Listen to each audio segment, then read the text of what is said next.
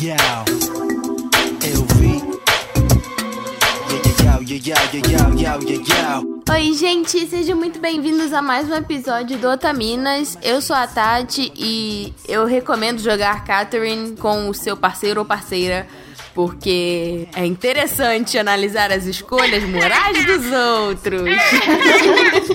É interessante e assim, pode sair um pouco, um pouco complicado no, no relacionamento.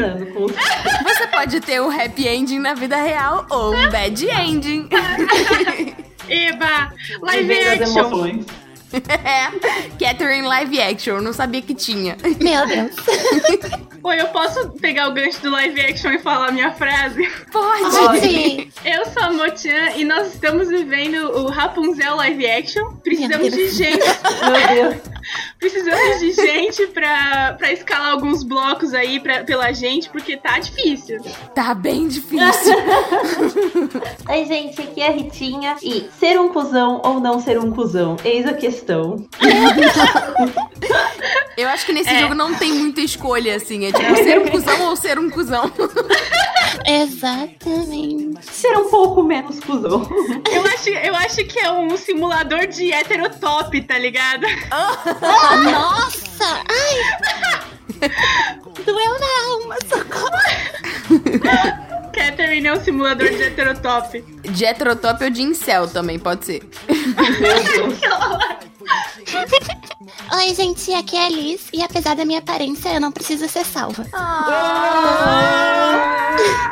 Na cara de todas! Ah, eu, toda bem- vez que eu escuto ela falando, eu sinto vontade de abraçar ela, esmagar ela de tão linda. Não tem como, Mas dá então, vontade de gente. salvar. Hoje a gente vai falar sobre Catherine, que, por incrível que pareça, é um jogo, sim, jogos no Otaminas. Oh, meu Deus! Tá chegando o momento. Eu tô sentindo. Agora o Otaminas também fala de jogos, então, aproveitando o momento, se você tiver algum jogo que você pense, nossa, cara, eu gostaria muito de ver as meninas jogando esse jogo e falando sobre esse jogo, porque tem tudo a ver com o Otaminas, manda um e-mail pra gente no podcast.otaminas.com.br. E Catherine, ele foi julgado por muitos ser o jogo mais sexista de todos os tempos? Pergunta de interrogação.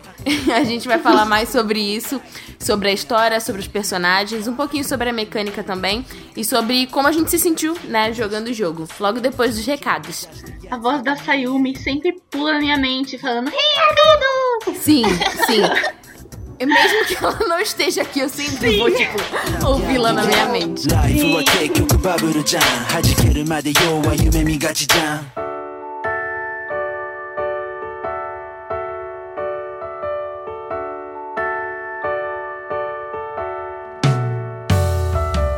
Oi, gente, tudo bem com vocês? Aqui é a Tati e vamos para mais uma semana de recados. Lembrando que o Otaminas é um podcast realizado pelo portal Anime Craze de notícias e curiosidades sobre a cultura pop asiática. E se você quiser ajudar na produção do Otaminas, a gente tem a nossa campanha de financiamento contínuo no PicPay e no Apoia-se. E aí você pode ajudar o nosso projeto a crescer mais e mais. Ajudando no PicPay ou no Apoia-se, você tem acesso antecipado ao episódio do Otaminas e o nosso grupo privado com a equipe do Otaminas, a nossa produção e todos os apoiadores numa grande família feliz. a gente também está estudando a possibilidade de criar um Patreon, porque tem muita gente que escuta a gente e mora né, em outros países. Então, pra gente poder é, ter mais apoiadores internacionais, porque eu sei que o Apoia-se e o PicPay às vezes não é muito prático. Então, se você escuta a gente e mora em outro país e você gostaria que tivesse um Patreon, manda uma mensagem pra gente na DM, é, no Instagram, no Twitter ou até mesmo no nosso e-mail no podcast.otaminas.com.br que a gente está estudando essa possibilidade e pode ser que aconteça ainda esse ano, tá bom? Então, se você quiser ajudar a gente no nosso financiamento contínuo, é só você entrar no picpay.me barra otaminas ou no apoia.se barra otaminas. O PicPay tem um sistema de cashback, então é mais bacana caso né, você ache que tanto faz cada plataforma, ele tira menos taxa, então você contribui mais com o podcast e ele ainda retorna esse dinheiro com o sistema de cashback deles, em que você pode usar parte do dinheiro que você ajudou, né, é, no Otaminas, a botar crédito no seu celular ou comprar um jogo na Steam, ou pagar alguma conta, algum boleto. Então é bem prático o sistema deles. Caso você fique na dúvida, eu particularmente acho o PicPay mais prático. E vamos aproveitar agora para agradecer a todos os nossos apoiadores que entraram no nosso grupinho privado do Telegram e estão lá interagindo com a gente e surtando muito. Maravilhosos. Alexandre Nunes, Anderson Corte, André Luiz, André Luiz Alves, Augusto Castanheira, Bárbara Rosa, Bruno Teixeira, Camila Ribeiro, canal Dicas de Cosmaker, Cristiana Fernandes, Débora Matias, Di Para Campos, Diego Alves Lima, Edith Garcia, Elizabeth Aguiar, Fassuto Felipe, Felipe Peixinho, Fernanda Marques, Fernanda Prudes, Gabriel Avelar, Gabriel Cerro, João Elias Machado, José Veríssimo, Leonardo Lacê, Luan Luiz, Luan Sauer, Lucas, Lúcia Lemos, Ludmila Nazaré, Luiz Fonseca, Maria Luísa Moita, Mariana Souza, Mariane Moraes, Marisa Cantarino, Marli Cantarino, Matheus Lima, Maiara, Miloca, Pablo Jardim, Paloma Lourenço Barreto, Pedro Henrique Marques da Silva, Rafael Trinta Medeiros, Rafaela Cavalcante, Raul Rocha, Richard Cazu Serikawa, Roberto Leal, Rodrigo Pereira Silva Filho, Tainara Kércia, Tiago Maia, Tortelli, Vinícius Paiva, William Kurosawa e os nossos e nossas Invisiburuchans, que são os apoiadores que não querem que o nome seja divulgado. Então, caso você seja uma dessas pessoas, avisa a gente que a gente tira o seu nome da lista, bota no Invisiburuchan. Ou caso você seja apoiador e seu nome por acaso não esteja aqui nessa lista, por favor avisa a gente, tá bom? A gente semanalmente é, edita, né, adicionando a galera, então avisa a gente pra gente poder botar o seu nome aqui, ok? Muito obrigada pelo apoio. E, né, eles toda semana que tem podcast recebem o cast extra, né, antecipadamente, geralmente na segunda ou na terça de noite. E também recebem mimos, como os mimos da Dona Dolce, que eu vou falar mais um pouquinho delas mais pra frente.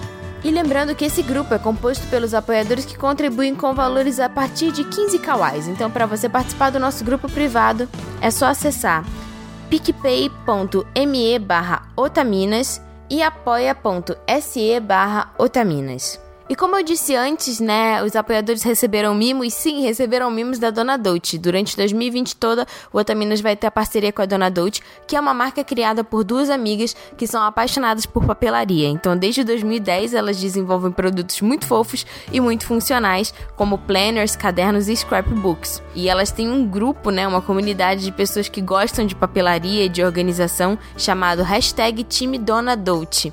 Então, caso você goste, confira lá no Instagram delas, o arroba é arroba Dona Dolce Loja, Dona com dois N's e Dolce é D-O-L-C-E, então Dona Dolce Loja. É, é, tudo muito lindo, muito caprichado. E elas fizeram um planner otaku para os nossos apoiadores, com folhas temáticas de vários animes e também áreas de planejamento, né? Então, para o pessoal se organizar, até mesmo nessa quarentena, né? O que, que vocês vão ver, que mangás vocês estão lendo, os doramas ou cosplays que vocês estão fazendo e até os jogos que vocês estão né, jogando.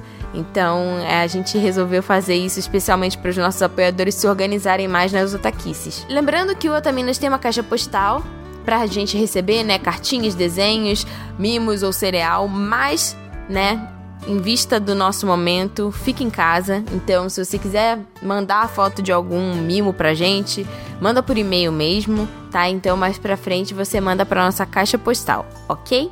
E eu queria dar uma notícia para vocês que a gente recebeu um e-mail muito bacana sobre um projeto chamado Todos os Santos, que é um projeto só de artistas nordestinas ilustrando e tá com meta no Catarse. Então, sobre o projeto, vou pegar o textinho que tá lá no Catarse delas para explicar. Todos os Santos engloba muitas personalidades, mas especificamente para esse projeto escolhemos sete deles para ilustrar nossas aventuras, onde os santos são homens maravilhosos que ainda trabalham em prol da nossa sociedade, segundo a missão divina dada a eles. Por que fazemos isso agora? Nós todas somos autoras nordestinas, consumidoras e produtoras de mangá, então nada mais justo que a gente se junte para fazer um produto com a nossa cara. Decidimos então unir o útil ao agradável, que são temas nordestinos em cidades conhecidas conhecidas da nossa região e os santos que são parte da nossa cultura popular. Quem nunca pediu algo para Santo Expedito? Ou nunca pediu uma, uma simpatia para Santo Antônio arrumar aquele namoradix? Mesmo em pleno 2020, a nossa cultura mantém essas personalidades icônicas como parte do nosso patrimônio imaterial. Então, em cima dessa ideia maluca, aqui estamos nós querendo convencer vocês a acreditarem nessa ideia maluca junto conosco. Então, o projeto Todos os Santos é um mangá ilustrado por essas meninas, todas que fazem parte do Nordeste, e elas estão com uma meta no Catarse, né? Então é só você acessar www.catarse.me barra Todos os Santos e confere lá. É um projeto feito com muito carinho e eu sei que nosso público, né, gosta bastante de anime, mangá, tem uma pegada meio shoujo, mas tem uma identidade brasileira e ainda é um projeto feito só por mulheres. Então, vamos apoiar, né, dar o nosso apoio para esse tipo de projeto que merece muito. E se você quiser mandar um e-mail sobre o tema desse programa para ser lido ou de algum programa passado, ou fazer uma coletânea de programas, a gente às vezes recebe esses e-mails aqui. Não fiquem com vergonha de mandar e-mails grandes, nós gostamos. É só você mandar para podcast.otaminas.com.br. E não se esqueça de seguir a gente nas redes sociais: Twitter, Facebook Instagram é otaminas. Lembrando que agora a leitura de e-mails fica no final do podcast. Então é isso. Espero que vocês curtem bastante esse podcast e aproveitem.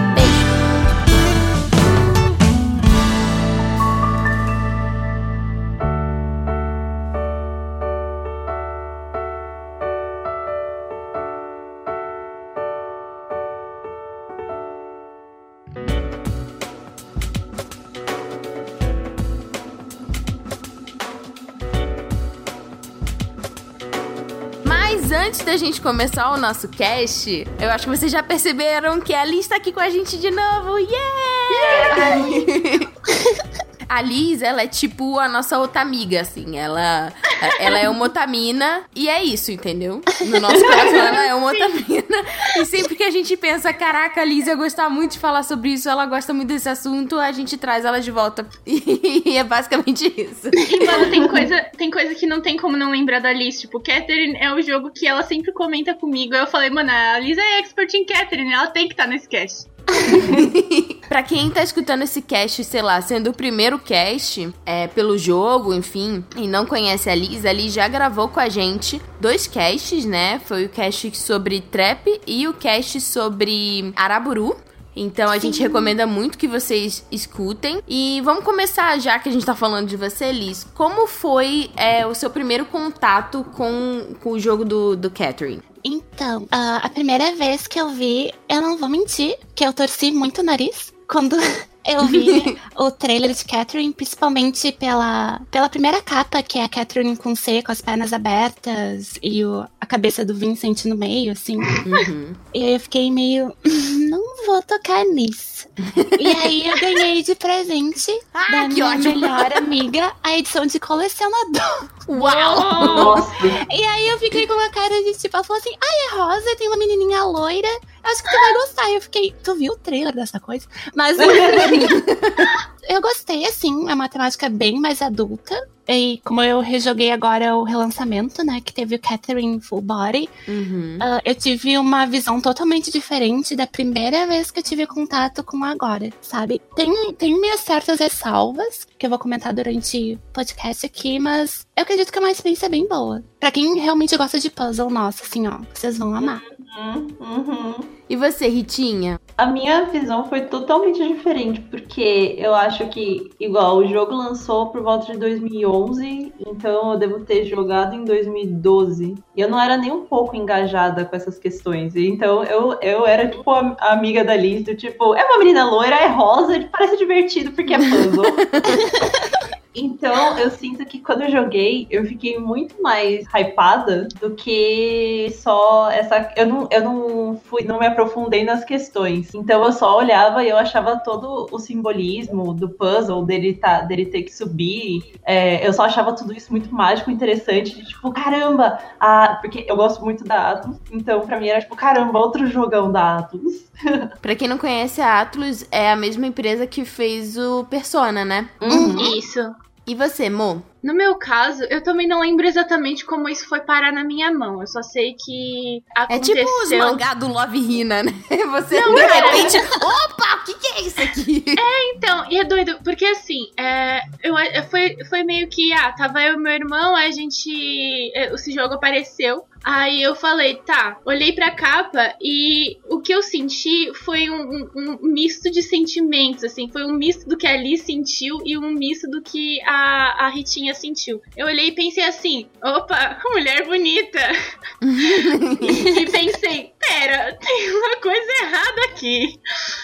Aí eu falei, não, beleza, eu vou jogar. Eu me apaixonei pela mecânica do jogo. Eu adoro demais, assim, pra mim é um, é um dos jogos mais divertidos que eu já joguei por conta do puzzle, por conta do gameplay. O gameplay, pra mim, é a coisa mais divertida do universo. Mas é, eu, eu também, durante a história. E aí eu, eu acho que tá sendo uma boa oportunidade agora da gente falar sobre. Eu tô feliz de poder falar sobre, inclusive. Uhum. No meu caso, eu vi é, na época que tava relançando o jogo uma matéria em algum site.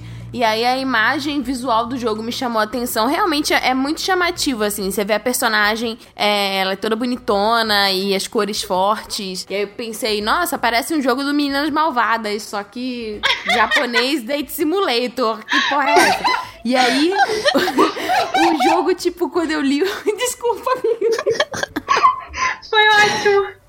Muito bom. E aí eu li o- o- a sinopse e eu fiquei tipo, tá, ok, é mais um daqueles jogos pros pervertidos se, né, se, se deliciarem com, com as cutscenes, devem ser picantes ou algo do gênero. E aí eu deixei pra lá, pensei, ah, não é pra mim, mesmo que fosse puzzle, e eu gosto bastante de puzzle. Aí as meninas falaram, cara, vamos começar a falar sobre jogos no Otaminos. Eu falei, lindo, maravilhoso, qual vai ser o primeiro jogo? E aí elas falaram de Catherine. Então eu basicamente conheci o jogo por causa do cast. E foi bem interessante.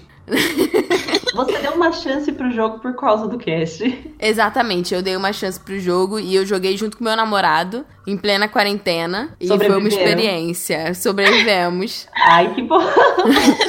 Tá vendo, gente? Dá pra sobreviver. Não vai. Mas é, mas é doido, né? Porque, tipo assim, o, o- a gente vai falar, né, sobre a sinopse, só que tem várias partes do jogo em que tem perguntas. O jogo fala muito sobre moral, né? E isso é uma coisa muito individual. Por mais que a gente compartilhe, né, é, muitas vezes com o parceiro, formas parecidas de se pensar e sobre idealizar as coisas e o que você quer pra sua vida, às vezes as escolhas são diferentes. Então é tipo, hum, então você pensa isso, né? Isso é muito interessante. É, alguém quer falar para os nossos ouvintes a sinopse do jogo? Vai, amiga! Então tá bom. Tá. É, resumidamente, o protagonista é o Vincent. Ele é um, é um assalariado aleatório. E ele tá vivendo, tipo, um momento. Ele tá em- Mas só que ele tá num dilema se assumir o compromisso de casar com a namorada ou não. Essa namorada é a Catherine com K.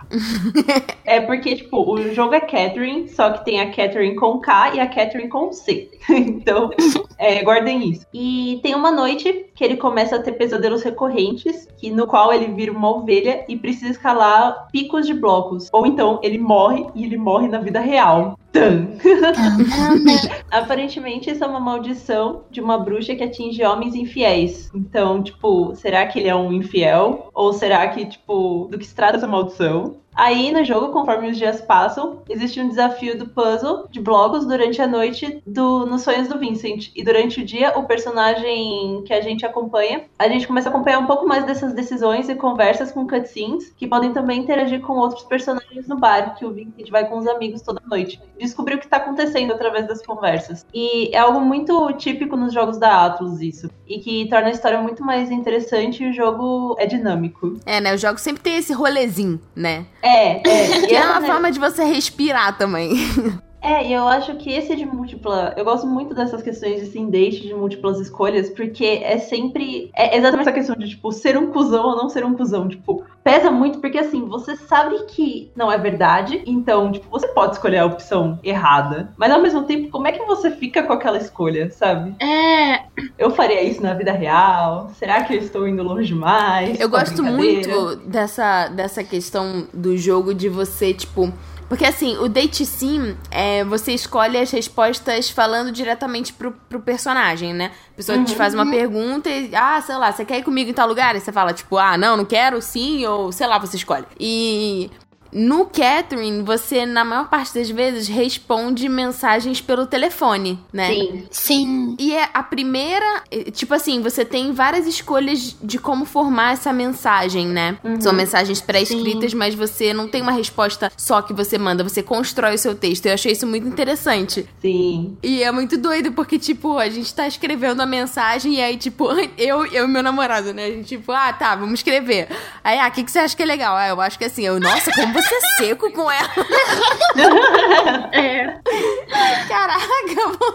Então isso foi muito, muito divertido. Foi a minha parte favorita, E é, o, que, o que eu acho interessante também de Catherine é todas essas possibilidades é, diferentes de gameplay num só. Então, tem o quanto você interage com, os- com as pessoas no bar, que acaba mudando a sua relação com elas e até se elas vão viver ou não. Tem a sua interação com as meninas, tem a sua interação com o jogo em si, com o puzzle, e tem a sua interação é, é, nos entrefases, que é quando você responde aquelas perguntas é, no confessionário. E Uhum. aí, então, pra mim, tipo, é, eu, acho, eu acho interessante a construção, porque eu acho que tudo, tudo entra na construção moral. Tudo entra é, nas atitudes, tudo tá centrado nas atitudes do Vincent, e todas essas atitudes elas contam como pontos é, de, tipo, do quão babaca você é, do quão bonzinho você é, e isso que vai definir qual é o final que Uhum. você vai pegar, que são, se não me engano, seis ou sete. É, Acho que depende são de qual, né? é, Porque tem sério. o antigo e tem o novo. E com o novo Tá. são Tá. nove. Dez, É, então. É por aí. Eita. É que tem um isso. personagem novo no Full Body, né? Uma personagem nova. É. Não sei se uhum. tem Ah, outros sim, é personagens verdade. novos, mas tem, Tem uma, uma, menina nova. bonequinha nova. A Atlas adora isso É. também, né? Relançar o jogo com um personagem novo. Ah, pois então. Ah. Eu quero muito saber o que eles pensam É. sobre essa personagem. O muito legal desse jogo é que, assim, ele é cheio de metáforas, é, principalmente em relação à, à moral. E esses pesadelos que o Vincent tem, é, essa questão dos blocos, né, diz muito sobre cada pessoa tá vivendo é, os seus próprios dilemas, né? E a forma como a mecânica do jogo funciona é pode soar um pouco aleatória, porque não existe uma fórmula certa Sim. de você conseguir passar é uma e escalar só. esses blocos. É, os blocos é uma questão muito intu- intuitiva em que você faz uma tentativa que pode dar certo ou não. Assim como a vida e as nossas Uhum. escolhas. E eu acho isso muito bacana. E o fato também, tipo, de todo mundo, é, todas as pessoas que vão pra aquele mundo, que eu não sei se são só homens que vão pra esse mundo do, homens. do pesadelo. Parece que sim. Sim, só homens. Só, né? É. Homens infiéis, É. tem isso também. A gente, a gente Eles- descobre depois, mas é tipo Eles isso aí. são. Todos eles estão, tipo, nesse mundo num corpo de ovelha, né? Uhum. E eu Sim. achei a ovelhinha muito fofa. Sim, ela- ele é muito é muito fofa. Sabe o que que eu achei da ovelha? é gado demais. Mas é também uma metáfora, né? Mas eu lembrei é muito da. Bíblia. Aham, porque a ovelha. Uhum. A ovelha no cristianismo, ela, ela era usada como uma metáfora pra, tipo, é, ser um símbolo dos seguidores de Deus, né? Ou as sim. almas que foram salvas por Cristo. Então. É um deus um tanto diferente desse jogo. E é meio doido, porque, tipo assim, a ovelha, tecnicamente, é um símbolo de fidelidade e não de infidelidade.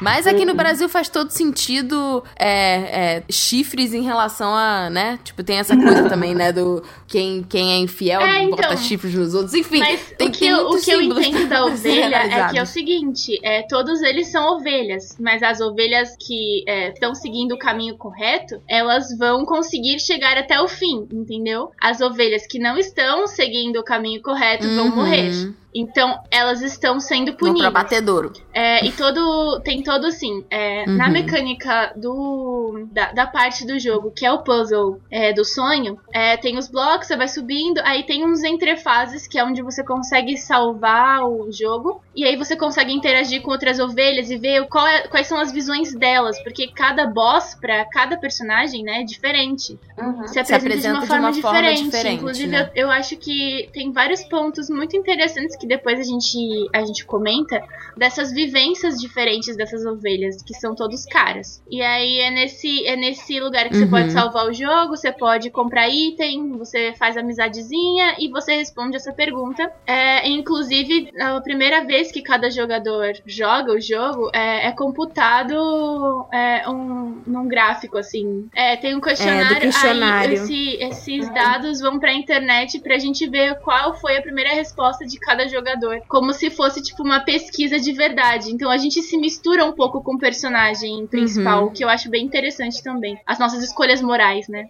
É, e é muito doido porque, tipo assim, antes eu tinha interpretado esse jogo em você ser, sei lá, um anjinho ou um diabinho. Mas, na verdade, ele tá ligado a ordem ou liberdade. Uhum. E eu acho isso interessante porque dá uma, dá uma coisa mais. É, não é tão tipo 8 ou 80, né? Você ser bom ou você ser mal. É, Essa escolha, na verdade, tá mais ligada aos seus ideais e não necessariamente a uma dicotomia de quem tá de que E- lado. E, escolhas de vida, Sim. mais do que escolhas morais, né? Porque o Vincent é, tem, tem questões morais envolvidas, mas ele está decidindo quais são os próximos passos para a vida dele. Se ele quer se casar e seguir uma vida com uma Sim. família, ou se Exatamente. ele quer, tipo, trabalhar, investir na carreira, ou se ele quer fazer Viver porra nenhuma da vida, sabe? Então você, tipo, você tá fazendo as escolhas da vida dele, o que eu também acho muito interessante. Que é um tema que todo mundo tem que passar pelo menos uma vez na vida, mas a gente passa por isso na vida o tempo todo. Que é decidir nossos próximos passos, decidir. decidir o que, que a gente vai fazer, né? Nem todo mundo pensa exatamente sobre isso, mas é uma coisa que todo mundo vive, né? Sim.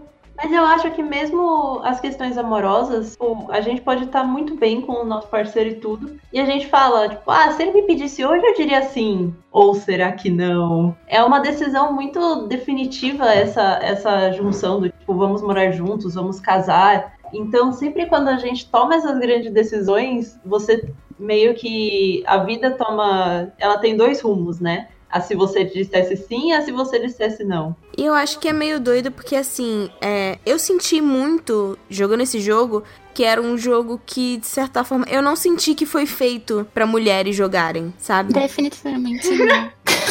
E isso, isso me incomoda, de certa forma, porque é, isso entra, né, um pouco no, na questão da, da publicação, né, que, acon- que, que foi feita, né, num site chamado Slate, que ele, ele chamou, né, o jogo do o jogo mais sexista da história, né? E o primeiro ponto é do, do porquê, né, que eles, que eles elencaram como o jogo mais sexista foi essa questão das mulheres serem estereotipadas e, e sexualizadas, né? Então, assim, e de um lado você tem a Catherine com K, do outro a Catherine com C. A Catherine com K é a namorada que eles já estão há muitos anos juntos, né? Ali o Vincent. E ela começa a dar várias indiretas pra ele de que eles têm que ir pra um patamar acima, né? Subir o degrauzinho e tomar a decisão de tipo de casar e tal. Ela até fala assim: "Ah, eu fui numa festa em que todos os meus am... todo mundo que tava lá já era casado, alguns já tinham filhos, eu me senti de fora". Ou tipo: "Ah, minha mãe é, começou a me empurrar na parede falando que eu, né, que eu tenho que tomar uma decisão". E ela joga essa bomba no colo dele do tipo: "Brother, Sim. vamos lá, né? Vamos E ainda Vamos mais se pensar as questões de casamento pro É japonês, que né? eu, eu acho Sim. que, na verdade, Catherine mistura um pouco, porque eles ambientaram o jogo é, meio ocidentalizado, mas ao mesmo tempo tem muitos Uhum. elementos é, da cultura japonesa, porque afinal é, foi uma equipe japonesa que fez. Então é um olhar japonês do que é a cultura ocidental. Então, é, mas ao, ao mesmo tempo tem pontos que se misturam. Eu acho que, é, em geral, eu vejo a, a masculinidade é, padrão sendo enfatizada em, até nas personagens femininas. Porque a Catherine com K, ela é aquela menina Uhum. chata. Tipo, os é, é o estereótipo da, daquela ex que os caras falam, nossa, minha ex era louca, sabe? É tipo, Aham. ah, ela queria casar porque, né, eles estão há muito tempo juntos. Ela, ela tá decidindo a vida dela e ela quer incluir ele na vida dela. E o cara acha que ela tá enchendo o saco. Uhum. Mas eu acho que, tipo, ela até dá muito espaço pra ele, sabe? Ela é carinhosa, ela lembra dele, ela Uhum. manda mensagem falando: Ah, você tá é, no bar de novo. Cara, ele não vai no bar todo dia. Pelo amor de Deus, né? Ele vai Sim, todo todo fucking dia, dia. gente, como assim? todo dia no bar, É absurdo. Ele- Olha, cara, uma namorada que te deixa ir no bar todo dia, velho. Isso daí é uma santa, não é uma namorada. Vai se ferrar. O cara enche a cara toda noite, velho. Que cara é esse? E depois ela quer escrotar. Me poupa.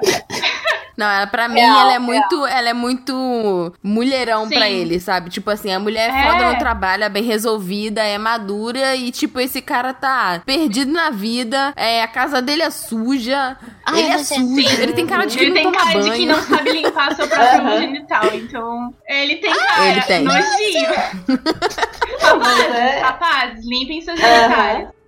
Por favor, Por favor, tá? sim. Mesmo que você não vá Sim. ver outra pessoa em outro momento, você esteja em casa, Higiene, Com o seu Dakimakura, pessoal. por saúde, tá? é isso, é, é por você. coronavírus Com a, e pelo seu amigo. não, tá? É, muito, muito cuidado. E de outro lado, a gente tem a Catherine com C, que ela simplesmente brota no bar um dia. E ela é o estereótipo que a gente já falou em alguns outros casts da, da waifu, né? Que ela é super infantil, ela é sensual, ela é irreverente, ela é divertida. E ela preenche, né, essa fantasia que muitos homens, né, acabam é, buscando muitas vezes, é, não só na vida como no material de entretenimento, que é meio que um respiro, né, nessa cobrança que Sim. a vida tá pedindo dele. Pois é, É, ela a literalmente é a liberdade, aventura, né? Ela é a Enquanto- personificação da aventura. É a liberdade. É tão engraçado que eu joguei ah, americano e nesse o full body eu joguei o japonês, né? E no japonês, quando a Catherine com C vai aparecer, aparece uma opção de 10 dubladoras. Meu De Deus. vozes pra tu escolher pra ela. Tipo, a garota legal. sexy, ou a garota popular, ou a garota mais infantil. Tem 10 dubladoras pra Catherine com C. Viu, gente? Esse genial jogo isso. não foi Eu feito achei. para essa mulheres. achei maravilhosa. Eu não vou mentir, sabe? Porque isso não tem na versão americana. Olha, mas eu queria muito um date sim em que eu É. pudesse escolher 10 dubladores pro, pro, pros meus homens. Então, então, eu acho que é um, é um começo, assim. Algo assim favor, gente. Haja grana. Mas é louco, né? Porque só tem pra uma personagem. pra uma Você personagem dessa olha de voz. pra mim agora, Só ela, mas né, Brasil? deixa eu voltar pro assunto. Realmente, eu acho que isso exemplifica muito bem o que, que é, porque ela, ela é o ideal do cara. Tipo, a Catherine com C, ela, ela aparece pra outros caras também. Tipo, mais pra frente, isso é spoiler, mas ela, ela, ela tem um trabalho e ela aparece de formas diferentes pra pessoas diferentes. E aí, é, ela ter vozes Uhum. diferentes que o jogador escolhe faz todo sentido. Porque dentro do papel dela É no verdade. jogo, isso faz todo sentido. Eu achei uma saída genial, Uhum. mas realmente, tipo, é um puta um fanservice, não é mesmo, minha gente? E é muito doido porque, tipo assim, ela é aquela personagem que exemplifica o que o cara quer ouvir, né? Então, assim, ela fala pra ele quando ele começa a falar que, a, é- que sobre compromisso, ele não fala em momento nenhum que ele, que ele É. tem outra namorada, né? E, mas eles falam, conversam sobre compromisso e tal, e ela fica tipo assim: ah, mas pra mim bastaria só estar com a pessoa. Eu não sei por que, que as pessoas têm essa, essa é, obsessão em rotular um relacionamento, em ter que dar o primeiro passo. Pra mim, só estar com a pessoa basta. E o cara, tipo, aquilo acende uma, uma lâmpada na cabeça dele, tipo assim, ah, é exatamente isso que ele pensa, né? Ela seduz ele, né? E ele já tá bêbado e coisas Porque acontecem. lembrando, ele entra no bar, ele vai no bar todo dia, minha gente. Ele vai no bar todos os dias. Nem a Todo Catherine com C vai no bar dia, todos os meu dias. Deus. Só ele vai no bar os dias. dinheiro.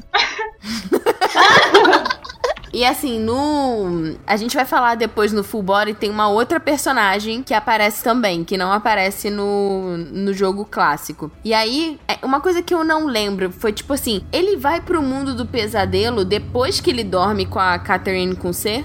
Sim, Sim. é depois que ele dorme com ela. Ah, então tá. Porque, É. porque, né, faz todo sentido, afinal, é, é, é o lugar que os, Uma que coisa. os infiéis vão. E aí ele vai se É, eu ia enrolando. só comentar Pode o falar, amiga. simbolismo, né? Porque o nome Catherine, é, eles usam a Catherine com K e a Catherine com C, mas o título é da Catherine com C. E aí eu tava pesquisando, né, um pouco da simbologia do, das simbologias no jogo, e eu lembrei da Catherine do Morro dos Ventos Vivantes. Que ela é, tipo, Sim. completamente louca, obsessiva pelo cara. E, e, e ela é, é, tipo, Uhum. a Catherine desse, desse- dessa obra é muito parecida com a Catherine do jogo. Então talvez eles tenham se inspirado nesse estereótipo de feminilidade também. Da mulher que é. Ela é a amante maluca que vai destruir a sua vida se você não fizer o que ela quer. Ela te dá uma coisa que você quer, mas aí você perde o resto todo da sua vida em troca daquilo. Ela parece muito a personagem. Parece Uhum. Mesmo, agora que a mencionou. Muito mesmo. O jogo ele vai te mostrando as saias justas que o Vincent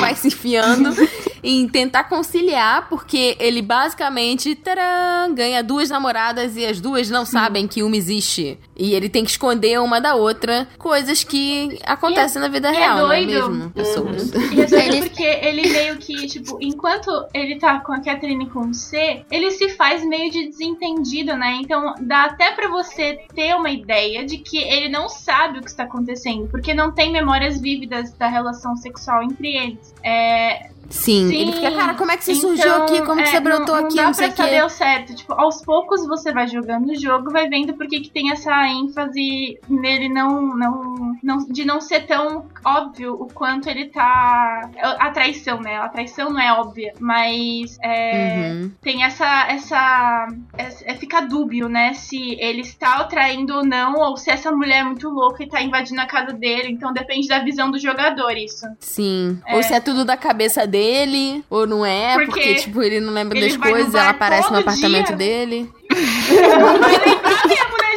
gente? Foco no Todo todo mundo dia. lembrar disso, caralho. Vai, pode seguir, amiga. E tem uma personagem que eu só descobri aqui na pauta, e que eu não, não sabia, que é a Erika, né? A Erika é atendente do bar, Sim. né? Uhum. E aí depois no final você descobre que ela é uma mulher trans, né? Mas mas isso não ficou claro pra mim, assim. Eu não joguei o, o, o primeiro até o final. O que eu vi até o final, todos os finais, foi o full body, né? E tem até um dos finais que, dependendo do final, ela fica com um amigo dele ou fica com outro amigo dele, né? Tem, tem uma questão assim. Mas eu não tinha reparado. E aí aqui, vocês até colocaram que ela sofre transfobia, né? Dos amigos com, com comentários que deslegitimam a identidade dela. Sim, ah, no antigo, o Vincent tá sempre desvalorizando ela, que ela comenta que o sonho dela é ser uma lutadora de wrestling, e ele diz que ela não pode, Ué, né? Daí ela. Pergunta por quê, daí ele fala, "Tu sabe muito bem o porquê tu não pode. Ah, tem várias questões de quando um dos amigos dele, o Toby, que é totalmente apaixonado pela Erika, quando ele sempre tá falando dela, o Vincent começa a cortar, fala que não vale a pena. E tem o famoso final, Ai, né, gente? Com a Catherine com C, que eles se casam. E aí o Toby descobre que a Erika é trans. Só que ele fala o nome morto da Erika. Que absurdo. É, ele fala, ah, descobri que teu nome antes era pã, pã, pã, pã, pã. Eu quero o meu V-card de volta. O que, que é o V-card? É que ela tirou a virgindade dele, sabe? Aff. E tem até um comentário muito escroto que a primeira vez que ele dorme com a Erika, ele fala assim, ai, mas teve alguma coisa estranha, não sei dizer o que.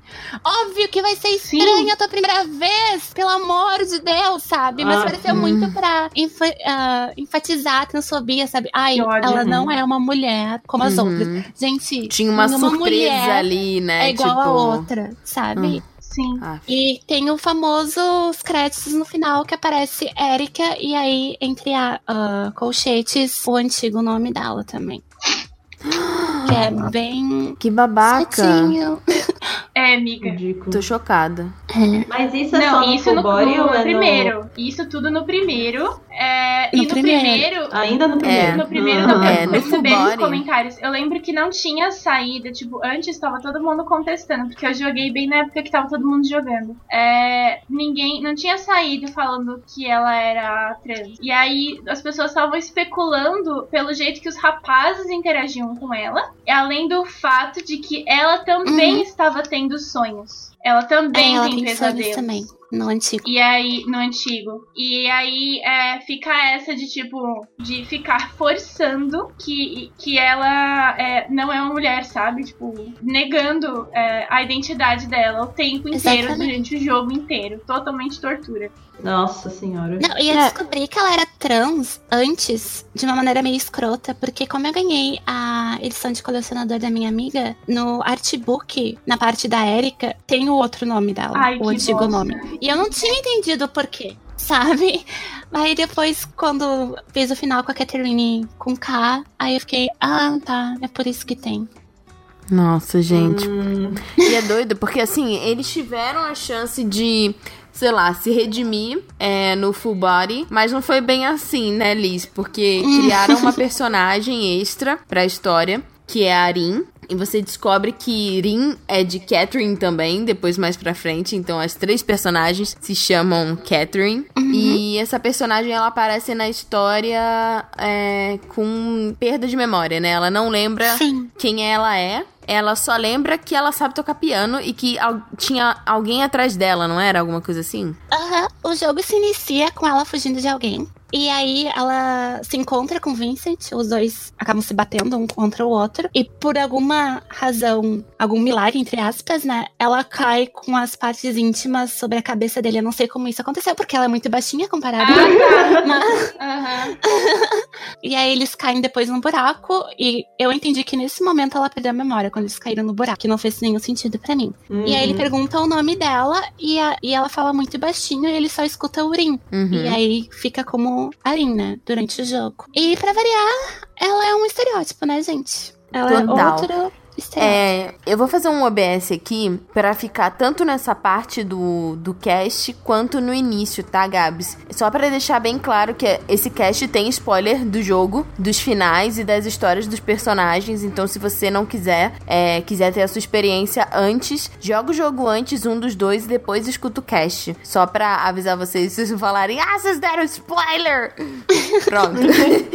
Não, porque eu vou dar o spoiler aqui agora, né? Uma coisa que me incomodou muito em relação à história da Arin é. A Arin, ela. Depois, mais pra frente, você descobre que ela é uma mulher trans. E aí, mais pra frente ainda, você descobre que ela é de uma raça alienígena. É, aí Ué. vem a parte. Aí vem a parte, gente. Quando lançou o trailer com a Arin, todo mundo ah, supôs que ela era trans, porque o trailer aparece o Vincent na frente dela, ela tá nua, e ele está olhando pras partes íntimas dela com uma cara de Uhum. chocada. Sim. E todo mundo presumiu que ela era trans pelo fato de literalmente as cores dela serem da bandeira trans. Todo, toda a imagem dela, o cabelo Caramba, é dela é rosa, verdade. Nossa, é verdade. em azulzinho claro. Mas, gente, a Arin é um homem. Quê? Como assim? Não, pera. Silêncio que Pera, o quê? Até passou um carro no fundo. Eu tô quê? Eu não entendi a sua fala. Gente, a Erin é um crossdresser. Sério? Ela é um crossdresser Tá. alienígena. Então, Ela não é pera. uma mulher trans. Não é uma mulher trans. E como a gente descobre isso no jogo? Assim, ah, A, a, a Linda tá. Porque foi muito confuso pra mim. é muito confuso. Eu até comentei com uma amiga e ela não pegou que a Arin não é uma menina trans, Eu não sabe? peguei ainda. É, então. Gente, ela descobre, quer dizer, ela perdeu a memória e etc, né? E sempre quando ela está ainda com a memória perdida, ela sempre usa o Atashi pra se referir a si mesma, né? Uhum. Aí tem essa famosa cena que o Vincent vê ela nua, e aí ele fica chocado que ela tem um pênis, Uhum. e ele é bem escroto, inclusive, com ela. Bah, Nossa, essa cena é ridícula. Nossa. É horrível que ela vai Ele se é aproximar muito- dele, ele dá um E ele tapa fala, na "Não me toca." É. É. não me toca. É. e aí ela some, sai correndo e some. E aí tem coisas assim que me incomodaram. Ah, primeiramente, a Atlus fez uma grande propaganda sobre esse jogo, dizendo que eles iam se retratar em relação à causa trans, né? E já foi um grande motivo de todo mundo achar que a Erin era trans. Sim. E não se retrataram em tais comentários de tipo, tem a primeira vez que o, to o Toby dorme com a Erika e tem o mesmo comentário. De, ai, tinha algo estranho ali, não sei o que. Os garotos, pelo menos, eles não fazem mais comentários escrotos. Uhum. Eles parecem mais preocupados da Erika não ter contado ainda pro Toby que ela é trans. Uhum. Então, eu acho que é mais uma preocupação de amigo mesmo, de como o Toby vai reagir. E tem de novo o final da Catherine com K, que ele fala o dead name Erika Aham. e etc, né? Essa parte eles não tiraram. E aí, depois que a Arin recobre a, a memória dela, ela começa a se referir a si mesma como Boko, que geralmente são garotos que utilizam, Sim. sabe? E tem vários tem pequenos toquezinhos, assim, que a é um garoto. De tipo, tem uma hora que eles estão olhando a TV e a Erika fala: Ah, essas duas lutadoras, elas eram namoradas e etc. E aí ela chama a Erin, assim, ai, Erin, o que, que tu acha disso? Daí a Erin falou, tipo, ai, eu não sabia que casal do mesmo sexo era um grande tabu. Eu acho que só o amor é que vale a pena. Eles estavam dando pequenas Uhum. diquinhas ali, sabe? Mas Ah. Só que assim, ah, como a minha amiga disse que ela não percebeu, e ela fez o final da Erin, Uhum. que ela não percebeu que a Erin era um rapaz, ela falou assim: Eu nunca imaginei o Vincent como um cara bi barra pansexual. Eu Porque ele é, o- também. ele é o Sim. epitome do homem Sim. heterossexual. Exatamente. Sabe? Ele é o epitome do homem heterossexual. E aí ele Uhum. coloca. Daí, tipo, quando o Vincent fala que tá apaixonado pela Erin, ele fala: Ai, não, porque a aparência, não sei o quê. Sim, a aparência ele se apaixonou por aquela figura que é Sim. Extremamente feminina. Eu sei Exato. que existem os, os crossdresser, f- ah, femboys, como falam também, sabe? Só que tem. Eu achei que foi uma escolha meio complicada do jogo de retratar Arin como um rapaz, né? E tem umas outras pequenas dicas. A Erika faz uns comentários que eu acho às vezes meio transfóbicos também. Que a Arin manda umas fotos pro Vincent, como todas as garotas mandam, né? Uhum. no celular. E aí a Erin comenta nos comentários das fotos, tipo, ela falou assim: Ai, não, porque a Erika disse que eu devia me vestir dos jeitos certos. Jesus. E aí tu descobre depois o que que é o jeito certo, se vestir de forma masculina, né? Uhum. Que ela é. E todas as respostas pra ficar com a Erin, todas elas têm que ser algo neutro. Naquele medidor de bom e mal. Sim, porque no final, no final da, da tipo, é, é como se tipo, você não quis nenhum nem outro. Você não quis nem liberdade nem ordem. Você quis escolher o seu próprio caminho. Aí o medidor, ele quebra Uhum. e dele vai nascendo, tipo, uma rosa branca. E Exatamente. conforme você vai seguindo, insistindo no caminho da Arin pra, pra ficar com ela, mesmo que, que... E aí o jogo quebra, assim, porque você, abre outro, outros vilões e outras coisas que, que você tem que fazer. Aí a rosa vai, vai desabrochando. E aí eu achei, tipo, eu tinha achado isso interessante justamente porque, assim, eu achei ele babaca, quando eu achei que, que ela era uma, uma mulher trans. E, e eu fiquei assim, pô, que legal, né? Porque ele parece mó hétero top, e aí tem um final dele que ele, tipo, ele rompe todos os padrões e fala, não, mas eu quero ficar com ela mesmo e não sei o quê. E aí agora eu tô tipo. Caraca. Esse jogo, tipo, o jogo, ele às vezes ele faz você parecer isso, sabe? Porque assim, esses hints, né, essas Cara. dicas, elas são muito sutis É pra quantidade, sutil. né, de material relacionada a, Não, eu tô quieta aqui. Nossa, eu tô chocado. A Tati ia falar bem, agora já tá tipo. Eu ia tipo, pô, que legal essa Não. parte, foi o meu final Não, não, favorito, Eu assim. tava, eu tava quieta aqui porque pra mim tá difícil de digerir isso. A a Alice falou pra mim que tinha uma coisa bombástica e falou que ia falar no cast pra eu não pegar antes, pra eu pegar minha reação. Eu tô tão puta, mas tão puta. Puta que pariu, que ódio! deixa, eu, deixa, eu- deixa, eu- deixa eu tentar argumentar aqui numa coisa. Porque, assim, pra mim, isso torna a parada mais sexista ainda. Porque é, tira uma representação feminina importante de uma mulher trans e coloca é, um outro, uma outra relação. Tipo, o, o Vincent só vai respeitar alguém que for um homem que nem ele. enten- Entendeu? É basicamente isso. Ele não respeita mulher nenhuma, ele não quer ficar com mulher nenhuma. Ele é tão. É, ele, ele odeia tanto mulheres que ele quer ficar com um cara, tipo, sabe?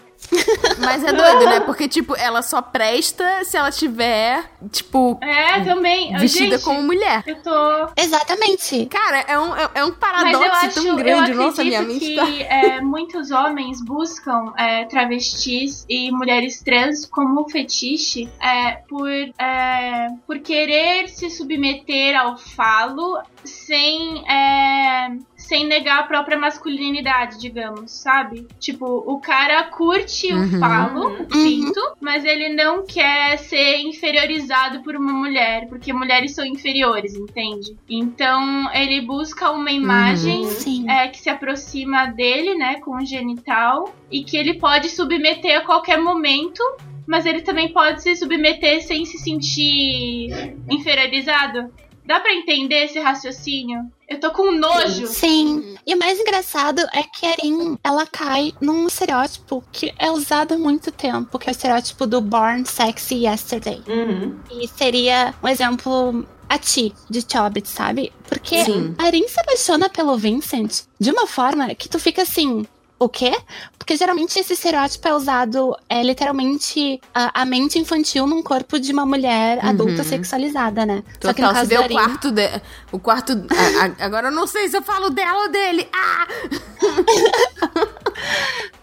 É, o quarto dela é totalmente infantil. Tu- o jeito É, é cheio dela de também. brinquedinho. Aham. Tanto que isso foi uma coisa que incomodou muito a minha amiga quando eu joguei com uma amiga um pouco no começo do jogo. E ela ficou incomodada. Ela falou: Porque, Arin, né, parece uma criança. Pedofilia. Sim. Sabe?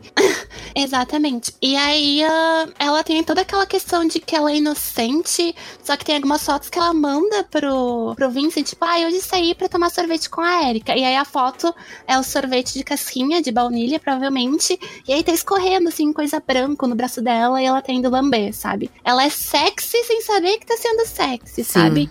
E aí aquela coisa que o Born Sexy Yesterday é para aqueles homens que estão geralmente estão perdidos no amor, não sabem o que querem fazer pra vida. E aí tem aquela garota que é extremamente pura e não tem nada que, tipo, ela possa comparar ele com outros rapazes, sabe? E é o que eu vi na Arin, tipo, ela não tem experiência de relacionamento, então ela não pode comparar o Vincent com outro rapaz. Sim. Então o Vincent, ele não precisa se esforçar no relacionamento. É só Não, ele e tipo ser assim, ele. ela já acha ele incrível só porque ele, tipo, ele É. arrumou um emprego pra ela no bar, né? Ela toca piano Aham. no bar. E, e ele conseguiu um apartamento pra ela. Ela mora no apartamento do lado, ela é vizinha dele, né? Sim. Então, assim, Uhum. só pelo fato dele ter feito nada mais do que obrigação dele como um ser humano É, que não é tão Ajudar o babaca. próximo. Pois é, de, de solidariedade, ela já acha ele, Não, tipo, e eu acho- top do E top. eu acho que isso tá Exatamente. dentro de um dos estereótipos do masculino, que é não gostar de mulheres adultas. Porque tem medo de mulheres adultas. Mulheres adultas que Uhum. são mais independentes. Da Ah, Catherine que é o K, estereótipo da que são Catherine mulheres independentes, que sabem o que querem, que é, se dedicam, que cobram uma resposta, porque elas também estão se dedicando, né? É, é, é um, é um relacionamento de Uhum. adultos. E parece que homens não querem virar adultos. E o Vincent é o estereótipo do cara que não quer ser adulto. Então, se você se identificar com o Vincent, eu acho que se a gente podia conversar de masculinidade tóxica. O Léo Juan tá aí internet prestando esse serviço pra vocês, tá? A gente sempre gosta de lembrar desse nosso amigo, porque ele é muito parceiro, não é mesmo, amigas? Então, é. Fica a dica. E acabou o cast, tchau. E interessante também, porque assim, Eu tô tentando entender, porque assim. Arin quebrou, Não, quebrou o marcador é e quebrou o é- cast. É, é um jogo que, assim, sendo muito honesta, é muito divertido. Eu adoro o puzzle desse jogo. Eu fiz de tudo pra defender esse jogo nessa pauta, minha gente. Mas não tá sendo possível. Fica cada vez pior. É, quando a gente tá falando de uma obra, tipo, aqui no Otaminas, é... Isso é uma coisa interessante da gente conversar, porque às vezes algumas pessoas falam assim, ah, vocês indicaram tal coisa. Nós não estamos indicando, nós estamos analisando e comentando sobre o jogo. Coisas Toda que obra que... consumimos. Exatamente. Toda obra aqui que a gente consome, é, a gente traz pro cast justamente pra gente debater essas questões que podem ser positivas ou não, né? E o fato de ter alguma coisa que não é positiva sobre o jogo também é muito válida, justamente pra gente saber Sim. o porquê que não é positivo, né? Então, aqui a gente tá é, dando a verdade pra vocês sobre os fatos relacionados a essa obra. E aí a escolha se você vai querer consumir ou não, tendo em vista tudo que a gente tá falando aqui, é sua. É. Então, é isso. Nós, nós não estamos necessariamente indicando o jogo. Nós estamos conversando sobre ele. Obrigada. Ah, justamente, tipo, o que eu tava comentando a minha frase do início, que apesar da minha aparência não precisa ser salva, a Arin o tempo todo ela precisa ser Sim. salva, Total. sabe? O tempo todo. Tanto que no final dela tem uma hora que ela tá presa numa gaiola. Uhum. Cara, a Arin, ela tá ali pro cara que se identifica com o Vincent é, se sentir maior, sabe? É, é bem isso, porque ela sempre tá validando tudo que ele faz. Uhum, totalmente. Ela, ela, ela é realmente muito baba-ovo dele. Qualquer coisa que ele faz é incrível. E é doido porque, assim, esse jogo, em relação aos personagens, né, é que o Vincent tem amigos, né? Ele tem quatro amigos. É, e aí você, tipo, vai conversando com eles e vai descobrindo coisas sobre eles. E você descobre que, assim, tá todo mundo ferrado. Ninguém faz ideia do que tá cotosando, cada um tem as suas dificuldades. E tem um que, que já gostava da, da Catherine com K, né? Sempre Ai, gostou dela e queria casar. Tipo, dá vontade de falar assim, querido, era Ai, você gente, que devia eu estar queria com que ela. o Johnny fosse protagonista. o Johnny é o cara É, bonitão, o Johnny meio é- Sasuke? Aham. Ah, então eu queria muito o modo O de jogo com Johnny ele. é muito triste, porque ele é- dá pra ver que toda vez que o Vincent abre a boca, o Johnny morre um pouco por dentro, sabe? Porque ele, ele Total, gosta da Catherine total. com K, aí o Vincent tá fazendo merda e o Johnny fica, tipo, se afundando no quanto ele gostaria de estar com a Catherine com K, sabe? E o, o Johnny, pra mim, é o mais Uhum. triste dos meninos e eu fico querendo cuidar dele, porque coitado dele, sabe? Meu Deus, o Vincent não cala a boca. Total. Mas. é. É um homem assim, sensato. No meio Exatamente, de uma roda ele é assim, Sensato, gente. Tanto que quando o Vincent fala que quer ficar com a Arin, o Johnny levanta da mesa e dá um socão na cara do Vincent. Dá eu me sim. senti, tipo, ai, obrigada. Mas o. É, é realmente. Mas dá pra Total. perceber que esses meninos que. é, tem, tem, são quatro amigos, né? É o Vincent, que é o protagonista, o Johnny, que é o nosso rusbando.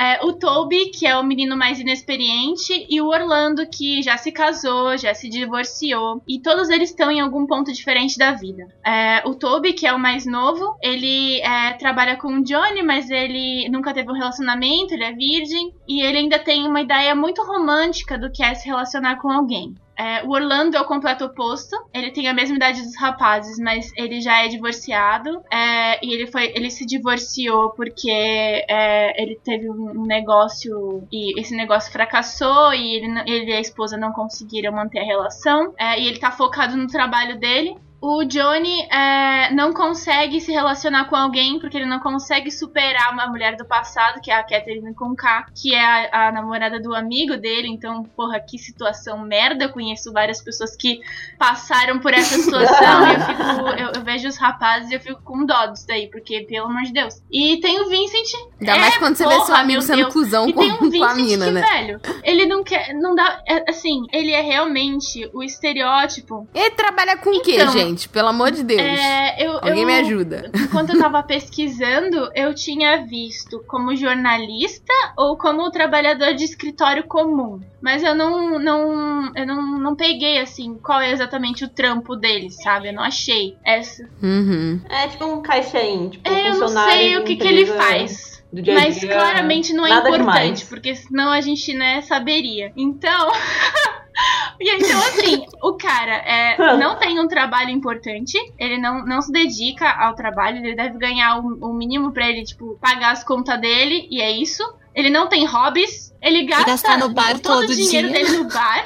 Não, Não, e assim, até aí, tipo, tá beleza, né? Porque tem, tem umas pessoas que, que levam isso pra um estereótipo feminino de, de cobrança do tipo, ah, a mulher só se interessa pela, pela, pela vida de trabalho do cara porque tem interesse é, financeiro. E na verdade não tem nada a ver com isso. É, tem a ver com iniciativa, tem a ver com você ter objetivos, Sim. você ter sonhos, você ter vontades, É. e você não ser só uma planta. Então, assim, se o cara. O cara não precisa, tipo, sei lá, trabalhar numa empresa foda e ser ricaço. Não. O cara tem que ser feliz, independente do. E, tem que estar gente- satisfeito com o rumo dele. No caso dele, ele não está. Gente, o, Vincent é aquilo. É, eu, eu acho que ele representa muitos homens porque ele tá numa situação completamente confortável, sem fazer esforço nenhum. Ele tem é, uma vida ok, porque ele tem um emprego. Ele pode, ele não, ele pode não ter se dedicado nada na vida inteira, inteira dele, mas ele tem um emprego. Ele tem uma namorada bonita, que é linda. Ela não é só bonita, ela é linda. Ela é linda, ela é responsável. Ela é maravilhosa. Ela Da tem é, um emprego legal. Cara, a Catherine com K, ela é o exemplo de mulher bem sucedida e ela tá namorando um cara que não sabe. Mano, ela é tipo aquele exemplo de mulher bem sucedida que vira É, mãe do exato. cara. Porque E o cara é eu, mimado. Eu acho que é, Uhum. existe muita identificação. É, não, assim, eu não conheço homens assim, na- perto da minha bolha, porque eu, eu acabo afastando esse tipo de, de situação quando eu identifico. Mas eu vejo na internet é, tanto homens reclamando que querem sair dessa condição de de inércia, quanto homens exigindo de outras pessoas que elas façam algo por eles quando eles mesmos não fazem nada por si mesmos. Então, pra mim, é o estereótipo do Uhum. incel que a gente falou, porque ele não tem, ele não tem objetivo, ele não tem nada, ele não tem um hobby, ele não tem, assim, acho que a única coisa que dá pra ver que ele se interessa de alguma forma é aquela viagem pro espaço lá, que ele tem um pôster no quarto dele, e. Uhum, um só que ele não fala sobre isso também direito, entende? Então, O que é meio doido, né? Porque ele, ele, tipo, sei lá, o fetiche dele é a viagem pro espaço e aí surge uma personagem que é uma alienígena. Exatamente, exatamente. Então, assim, Não é, o- se os caras forem esperar surgir uma alienígena pra levar eles pro espaço sideral, sabe? Eu acho que vão morrer sozinhos, solamente. Eu só lamento. É, E, Nossa, e eu só acho que ter um protagonista assim é o que já dita todo o rumo do jogo, né? Porque é, é, isso do, do fato de ser sexista. É, para quem que esse jogo tá sendo feito? Com esse protagonista e com todas essas pessoas que giram em torno dele e que não estão dando um soco na cara dele. Obrigada, Johnny. Pra. é, Que estão deixando, que- né? Ele, Exatamente. ele persistir nisso, Que, ninguém sabe, não um, um amigo avisaria. Aham. Mas é, mas é Catherine, interessante. Ela não dá um casmurro, né? Porque ele só tem a visão do Vin. A gente não tem a visão das garotas, a gente não tem a visão dos amigos. É só a visão dele. Total. E assim, a, a, os, os, né, a gente tem os true endings, os good endings e tem os bad endings. E, e assim, pra cada pessoa, né, vai ser diferente com base nas escolhas que você faz, com quem você interage, as respostas, enfim. E, na verdade, quem te atrai mais também no jogo, enfim, tem muita coisa que, que, que acaba é, fazendo você escolher é, uma ou outra ou nenhuma, enfim. É, mas eu acho interessante porque, assim, o jogador ou a jogadora pode, tipo, se retratar sendo Vincent de, de algumas formas, né? Então, é, às vezes, tipo assim, ele, ele, ele decide ficar com a, com, a, com a moça com quem ele queria casar mesmo, com a Catherine com K, ou não, ele termina com ela numa boa e aí ele fica com a Catherine com C, ou, ou não, ou dá tudo errado e elas se matam, porque tem, tem, uma, tem um ending Nossa, que é Cristo, é. bizarro. Que tem um machado e uma, e uma, e uma serra elétrica. Não, Meu E é- Deus. Mas e é, bizarro. eu, eu percebo É bizarro. que realmente tem esse protagonista e o jogo inteiro é focado nele até nas relações. Então, os amigos representam as suas dificuldades também. Tipo, o Orlando, que é o cara mais velho, é, já é divorciado. Aí é um dos possíveis caminhos do Vincent, sabe? Tipo, ah, não precisa levar a relação com a Sim. Catherine com o K a sério, porque ele pode de- se divorciar dela. O, o Toby, que é mais romântico, né? É, é uma opção também, tipo. é, Uhum. são, são visões é, que, que o Vincent podia aderir é, na sua vida. Eles são outras opções de, de vida, os outros amigos deles, dele. E as mulheres são aquilo que a gente falou, tipo, Uhum. uma vida estável, com decisões tomadas, uma vida que livre e foda-se. E no caso, Mas o que me incomoda é que elas viram esses pesadelos, né? Porque nos pesadelos, muitas das vezes, os, os vilões, né, os bosses do, do- de cada fase, viram nessas figuras Sim. femininas distorcidas com base Sim. nos medos que ele tem, né? Então, Sim. tipo assim, tem uma noiva assassina, tem um bebê É. bizarro, né? Que Então, seria. é, isso é algo que eu não lembro, mas, tipo, a Catherine com K é, fica grávida. Aspas. Ou não? Ela, Ela Ah, acha que fica. grávida. Porque eu lembro dessa, eu lembro dessa parte que ele começa a ficar preocupado porque ele fala, tipo, caramba, vai ter um bebê, não sei o que, tem um vilão bebê. Uhum. É. que não. Mas depois é você descobre falso, alarme que, que, na verdade, um ela não É um alarme falso. É. E a única pessoa que não tá nos pesadelos é a Erin, que ela tá lá em cima, na catedral, quando eles escala, né? E ela tá Uhum. tocando piano e ajudando Ai, eu tô ele chorando, porque se ela fosse Uhum. trans seria tão bonito. É o parça. Eu tava achando super, super top, assim. Eu tava tipo, caraca, melhor personagem, então. Aí Não, agora eu tava super-. Eu tava super assim, tipo, não, porque o Japão agora vai se retratar. Porque eles justamente pegaram a bandeira trans e jogaram no personagem. Tipo, não tem Uhum. desculpa, Sim, sabe? não. eu, ia ficar- eu até fiquei tipo, ai não, porque ele não sabe muito bem sobre esse assunto. Não, tem uma personagem trans no jogo. Você sabe justo, sobre esse assunto. Justo. Exatamente. Eles não quiseram arriscar, mas, ah, sei lá. Somente escolhas ruins, somente adendo, escolhas O ruins. Japão produz mais conteúdo é, sobre pessoas trans do que o Brasil, tá? E a gente tem muito isso em pauta aqui, né? Porque a identidade Uhum. travesti é uma identidade é, muito, muito importante na, na, na nossa cultura nacional, né? Todo mundo en, entra em contato com isso de uma forma Uhum. é, negativa, estamos em. É, porque, né, preconceitos e babaquices. E a gente tá desconstruindo isso aos poucos. é, mas a gente não tem produção cultural com mulheres é, trans e com travestis, assim, tipo, do jeito que tem no Japão. Porque eles fetichizam muito também. Mas tem Uhum. produções culturais, assim, é, positivas. Tanto no- em mangá quanto em filme. Então, assim, é um assunto que está sendo debatido lá. Não tem desculpa. Eu quero socar a boca da Atlas. Uhum. né? Deixa eu aproveitar então para fazer uma, uma pergunta de leiga. No caso, a palavra travesti e aí drag queen, qual que seria? Tem alguma diferença ou é a mesma, a mesma coisa? É diferente. Drag queen Através- seria uma, uma personagem Uhum. que geralmente é utilizado como um hobby barra emprego, sabe? De tu performar. É, uma, é como se É, fosse considero cosplay, de cosplay. certa forma, Aham. sabe? E Uhum. travesti é uma identidade, tanto que travesti e mulheres trans também Sim. é separado. É, então, Que- é, eu, eu notei isso que é separado, mas tipo, qual que seria a diferença? A diferença, eu acredito que, pelas minhas pesquisas e vivências, eu me identifico como uma mulher trans, né? Mas eu tenho Hum. uma amiga que se identifica como travesti. É como se fosse um terceiro gênero, sabe? uhum. Ah, algo que ah, não se considera nem homem, nem mulher, algo ali no meio, sabe? Não Uhum. seria não binário nem ah, gênero fluido. É uma coisa que é uma identidade muito brasileira, né? Isso não tem lá fora. Uhum. Então é muito daqui mesmo. Isso é mais identificação, assim, perguntar pra pessoa com quem ela se identifica.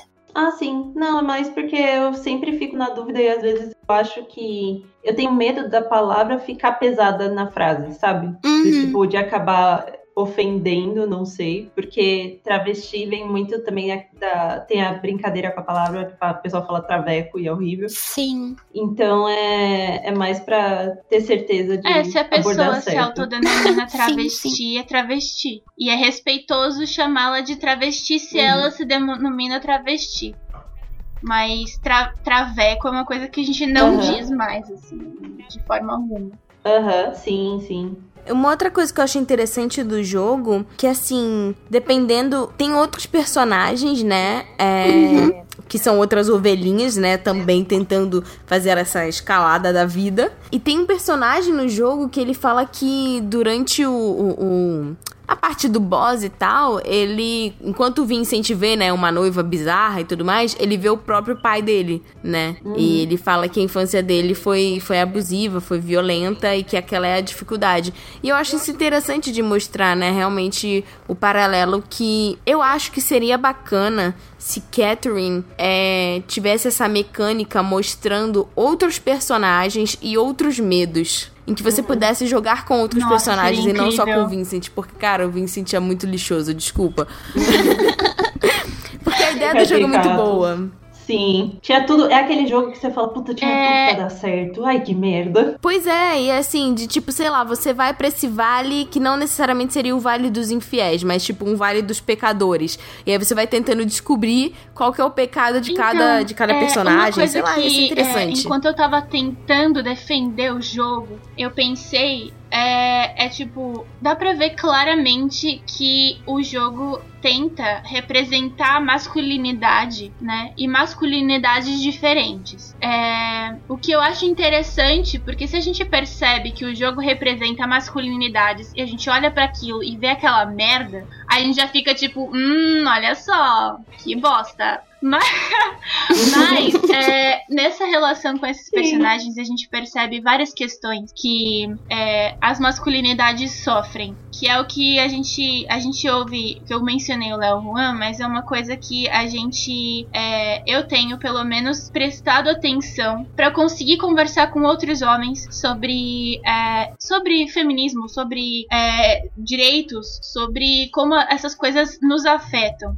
que é essa questão da masculinidade tóxica. Esse personagem em si, é, que você consegue interagir um pouco com ele, ele fala que o pai dele era muito violento e que ele era violento com a mãe dele, que era violento com ele, e o pai dele que aparece nos pesadelos. E ele acha que ele não vai conseguir subir, não vai conseguir escalar, porque é, ele tem muito medo do pai dele. E aí eu fiquei pensando como essa, essa relação é, violenta é, da masculinidade acaba passando de pai para filho muitas vezes e sendo reproduzida, sendo reproduzida pelos homens, assim, como algo que é um ensinamento de fato. Do mesmo jeito que a gente acaba reproduzindo é, estereótipos de feminilidade e de mulheridade que não correspondem Uhum. àquilo que a gente naturalmente gostaria ou acredita ou sente. Então, é, eu, eu acho interessante é, ter essa perspectiva do o jogo está escancarando o que é masculinidade. É difícil a gente, a gente achar um, Uhum. um limiar entre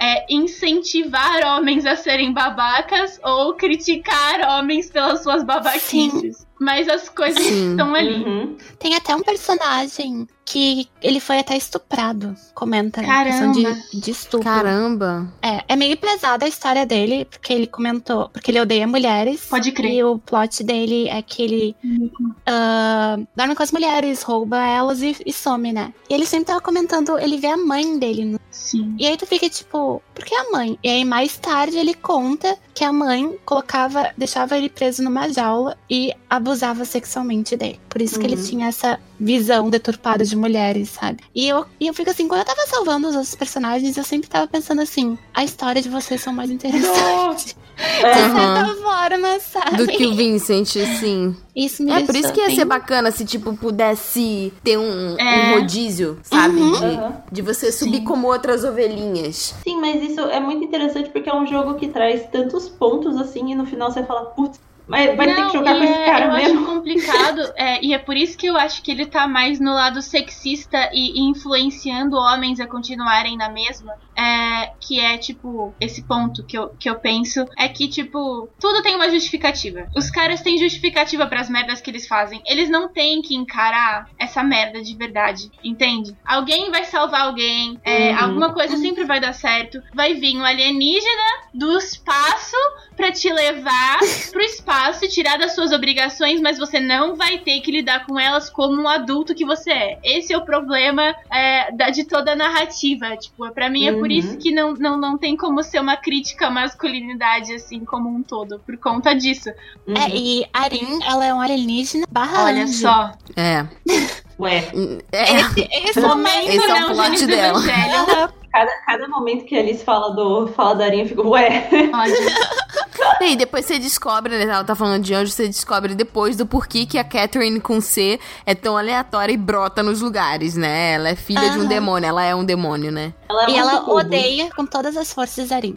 É. E no entanto que ela fala, tipo assim, ela fala, tipo, ela se refere a Arin, quando elas estão tretando, ela chama de coisa, né? Tipo, essa Aham. coisa. Você é, me escolheu, É. você deixou de me escolher por essa coisa, e não sei o quê. Aham. É, ela fala, ela fala isso. E, ela, e tem um final que ela mata a Arin. É, é metade do jogo, é mais um pesadelo, porque quando o Vincent senta com a Catarine com C pra terminar, ele senta com a Catarine com C antes do que com a Catarine com K. Eu já Uhum. achei, tipo, Ave Maria. momentos. E aí ele senta e fala, tipo, não, porque eu tô apaixonado por outra pessoa. E aí a Catherine, ela solta aquilo que todo homem quer escutar. Ela falou assim: ai, eu não me importo que tu se divirta com outras pessoas, desde que eu seja a que você ama. Ah. Sabe? E aí eu já rolei os olhos, tipo, ai meu Deus do céu. Por que, que eu ainda tô fazendo isso comigo? porque ela mudou a minha vida. Daí a Catherine com C, ela vira assim, ela olha pro piano, sabe? E aí ela Uhum. levanta, ai não, tudo bem. E aí ela sai e só pensa assim, eu vou cuidar disso. E aí o Vincent acorda com um barulho muito alto do piano, que a Irene tem um piano dentro de casa. E aí ele acorda e vai ver e a Catherine com C Amiga, eu não quero mais fazer É. cosplay. piano. Sim. Eu não consigo. É Ainda mais bizarro. depois de saber disso. Né, e tem uma parte também, quando ela conta, e quando ela conta pra Catherine com K, cara, agora faz todo sentido a Arin ser, ser um homem e não ser uma mulher trans, porque quando ele conta pra ela e fala, ela fala tipo assim, ah, eu não sei se eu fico feliz ou triste, porque eu não posso te dar aquilo que você queria, tipo assim, do Aham. tipo, ah, então, então era um homem, então por isso que não tava dando certo pra gente, porque eu não podia te dar o que você queria. E é, é, é muito esquisito Jesus. também, é muito estranho. E aí, Sim. tipo, eles terminam e ela fala, tipo, ah, vive sua sua vida aí, valeu o show. E ela Não, o melhor é que ela pergunta assim: quem é a outra garota? Daí ele fica tipo, ai não, é um garoto. Daí ela ri assim, ah, eu não tinha nem chance então, sabe? Tipo, É, ela fala isso mesmo. e eu fico, ai, gente. que nervoso vocês contando. Ô, ô, amiga amor. Fala. Só uma pergunta, pra quem. A gente falou várias vezes, né, sobre o termo sexista. Pra quem, tipo, tá escutando o cast e não sabe direito o que é. Por que as pessoas estão considerando Catherine um jogo É, sexista? sexista é, seria é, qualquer abordagem que é, enfatiza é, gêneros, né? E trata de forma é, negativa é, o gênero feminino em geral, né? Quando a gente fala de sexista. É, essa separação muito forte é, do que é masculino, do que é homem, do que é feminino, do que é mulher, sabe? Então, Uhum. enfatizar que é um jogo sexista é dizer que o jogo tá claramente pendendo pra um dos lados e que, de certa forma, é, prejudica o outro. No caso, um negócio que eu tenho muita. que, eu- que eu, eu tava pensando agora. Quando a gente fala é, de cavalheirismo, até que ponto ele não é sexista? É. Eu acho que até o ponto que o homem considera a mulher que ela não pode fazer nada, sabe? Hum, uhum. Ah, pode ser educada até um certo ponto, mas ao ponto que o cara acha que a mulher não consegue abrir um pote ou um- tá o tempo todo puxando as coisas pra ela, Eu que acho. fica meio. Até um sabe? ponto da- que dá, o, dá aquele incômodo, né? É.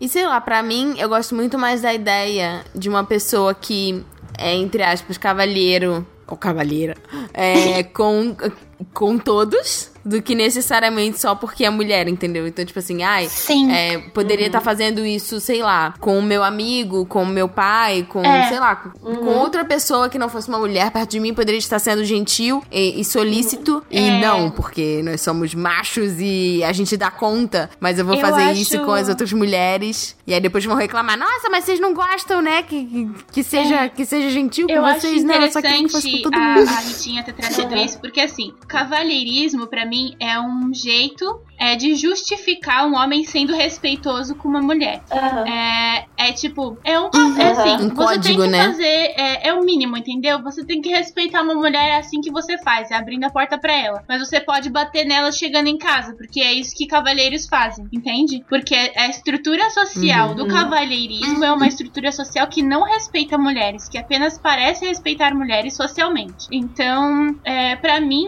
Uhum. é, o cavalheirismo em si é sexista e acho que o que e acho que o que É, a gente tem que isso. pensar é tipo em demonstrações de respeito a qualquer ser humano, como a Tati comentou. E, e ainda é uma coisa que assim, Sim. é, eu, eu por exemplo, eu sou alta, eu tenho 1,80 de altura e eu tenho o hábito de é, tomar o papel é, que geralmente é atribuído a homens é, no cotidiano. Então eu sou a pessoa que é, é, protejo as minhas amigas quando eu ando na rua, ou até os meus amigos, assim. Eu sou muito preocupada. Eu que abro a porta para as pessoas, né? Então eu tenho esse hábito. E eu só fui perceber isso quando é, homens apontaram para mim e falaram: era eu que devia estar fazendo isso, né? Então. Uhum. Uhum. É, é- e é muito doido, né? Porque é como se fosse um código do tipo, eu sou enxergado como homem, é, por outros homens, mas também com, por, por mulheres, por fazer isso com mulheres. Uhum. Se eu estiver fazendo isso com um cara, aí não, né? Aí cadê a, a masculinidade? É, é- é muito Sim, e isso, aí, né? É aí que. E É. aí Ai, também que eu acho interessante a gente questionar é, essa binariedade de gênero. Por que, que a gente tem que é, colocar mulheres em Uhum. papéis extremamente femininos e homens em papéis extremamente masculinos e não poder existir nada entre isso, entre um e outro, sabe? Porque eu até tava. Uhum. Alice comentou algo que eu lembrei que aconteceu no Twitter, porque eu tirei foto de cosplay de prompto e é, as pessoas comentando, é, fazendo elogios no feminino pra mim e fazendo é, comentários é, falando que estavam questionando a própria sexualidade com aquelas fotos. E aí eu fiquei, Ah. primeiro que se você se sente atraído por mim, que me identifico como mulher, enquanto estou vestida de um personagem masculino e pareço o que você considera um homem, o que, que te atrai enquanto homem, as- e a sua sexualidade padrão é se, se atrair por homens, não tá influenciando nada a tua vida, tipo, não muda nada eu tá eu, eu ser uma mulher, porque você tá se, se identificando ali, tipo, é, sentindo alguma atração por uma figura que você considera masculina, né? Mas ao mesmo tempo eu pensei, Uhum. cara, as pessoas estão respeitando a minha identidade de gênero, me chamando no feminino até quando eu estou com uma aparência masculina. Por que, que elas não conseguem fazer isso com pessoas trans e com pessoas não binárias? Uhum. Entende? Ah, A pessoa diz que ela se identifica daquela maneira, independente do jeito que ela estiver se vestindo, sabe? Não custa nada chamar ela pela forma que ela prefere ser chamada. Então, privilégios de ser uma mulher cis, não é mesmo? As pessoas enxergam o que elas querem sempre. Então, é, ficou nesse, nesse questionamento do- com relação a Arin, né? Porque, Uma, enfim, que- uma vai, última, Tô muito puta! Uma última questão sobre. Desculpa. Sobre essa questão do cavalheirismo, que eu achei interessante. É que tinham me contado. Que leram um, texto sobre, e depois eu fui procurar, que é num site chamado Papo de Homem. E aí o cara fala que gentileza é abrir a porta pro Toninho Bombadão. Aí eu já li isso e falei assim, quê? Que porra é essa? E aí ele fala que, tipo, o cara fala que no relacionamento com a, com a companheira dele, é, eles evitam, né, qualquer tipo de atitude que possa parecer machista é, ou- relacionada a cavalheirismo. E eles têm um acordo, tipo, a mulher dele só permite que ele faça gentilezas com ela se ele fosse fazer igualmente pelo hipotético, hipotético amigo dele, o Toninho Bombadão. Então, por exemplo, quando eles vão viajar, ele fala, tipo, eu não carrego a mala dela, porque eu não carregaria a mala do Toninho Bombadão. Sim, ela tem menos força física do que eu, mas ela é uma mulher inteligente, independente, conhece os limites do próprio corpo, e ela faz as malas dela que ela sabe que ela vai poder carregar com conforto, justamente pra não depender da ajuda de outras pessoas. Então ela ia se sentir diminuída por eu pegar a mala dela. Aí, aí ele fala que, tipo, que no um outro dia ela foi pegar um ônibus na praia, 6 horas da manhã, pra poder viajar. E aí ele tava se arrumando pra ir junto com ela. E ela olhou pra ele e falou assim: Mas você iria até a praia com o Toninho Bombadão esperar um ônibus com ele? E aí ele falou: Sim, mas só porque eu quero ver o sol nascer nas montanhas. Ela, ah, tá bom. Aí ele fala: Ah, realmente foi um sol, um pôr do sol, um nascer do sol. É muito show. Obrigado, Toninho Bombadão. Amigos, pensem no Toninho Bombadão. Sempre vocês pensarem em respeitar alguém de forma sexista. Se não me engano, esse site, ele é, é desse casal mesmo. Então, o, con- o conteúdo dele é muito interessante. Tem uns Ah, textos é? bem legais, é. Bacana. Uhum. Show top. Valeu, Toninho Bombadão. Bom, mas eu acho que assim. isso Pode que a Mo tava falando sobre ah, quando ela estava de cosplay de Prompto, que tu se atrai pela imagem masculina, que tá hétero. etc. Foi o mesmo que aconteceu com a Arinha e o Vincent. Sim. Ele se atraiu pela imagem dela, sabe? Então por isso que fica muito. Porque não tem nenhum. É bem ambíguo. Não tem nenhum aspecto nela que tu diga que é um rapaz vestido Uhum. com roupas femininas. Se não sabe? tivesse mudado a linguagem que ele se refere a ele mesmo, Nessa. Ai, eu fico muito. É. tipo, É problemático. é, foi É realmente. É, assim, pra gente concluir, né, o cast em relação ao jogo, né, é, sim, é um jogo sexista, como a gente, né, pôde observar por várias questões. É! Mas ele não é totalmente descartável, né? Justamente porque é válida essa, essa esse autoconhecimento, né, do jogador ao responder as perguntas, ao se relacionar com os personagens, ao entender em que linha ele tá. Então, assim, pra mim, por exemplo, foi muito interessante porque só confirmou uma coisa que, que eu já sabia, que eu sou uma pessoa, tipo, controladora. Eu gosto de estar, eu gosto da ordem, sabe? Em uma questão, tipo, moral da coisa. Uma coisa que me dá muito trigger é traição. Assim, é... é por inúmeras, inúmeros motivos, mas enfim, uma coisa que me dá muito trigger. Então, assim, é eu quis fazer o caminho da Catherine com K, porque tem a ver com os meus princípios e é, foi a personagem que eu gostei mais. É, é, é aquela coisa, eu não sei se eu quero ficar com ela ou se eu quero ser ela. Então, assim, a Catherine, pra mim, era um ideal de mulher. É, uma mulher decidida, forte, Que fodona, que não precisa de ninguém. E eu falei, cara, tipo, se eu fosse um cara, eu ia querer ficar com ela. ah, linda. Eu acho E eu fiquei Aê! feliz que meu namorado quis ficar com ela também. Então eu fiquei tipo, ah. tá com a pessoa certa. E aí eu ia perguntar pra vocês, tipo, vocês rindo. fizeram o quê, assim? Vocês se descobriram eu tô como? rindo porque eu. Eu, eu, se eu não me engano, faz muito tempo que eu joguei. Eu acho que ficou com um daqueles finais que, tipo, a- acho que a Catherine vai embora, a com K. Porque, Oh, não! porque eu fiquei muito em cima do muro. Porque, assim, a, a Catherine com K é exatamente o que você falou, são os meus ideais, é, é um mulherão da porra, sabe? Mas ao mesmo tempo, surgiu muito aquela questão do tipo, eu podia experimentar, aproveitar que é um videogame, sabe? Mas aí nisso eu senti que eu comecei a brigar com os meus, com os meus pensamentos e no final eu não consegui chegar no final que eu queria. Oh.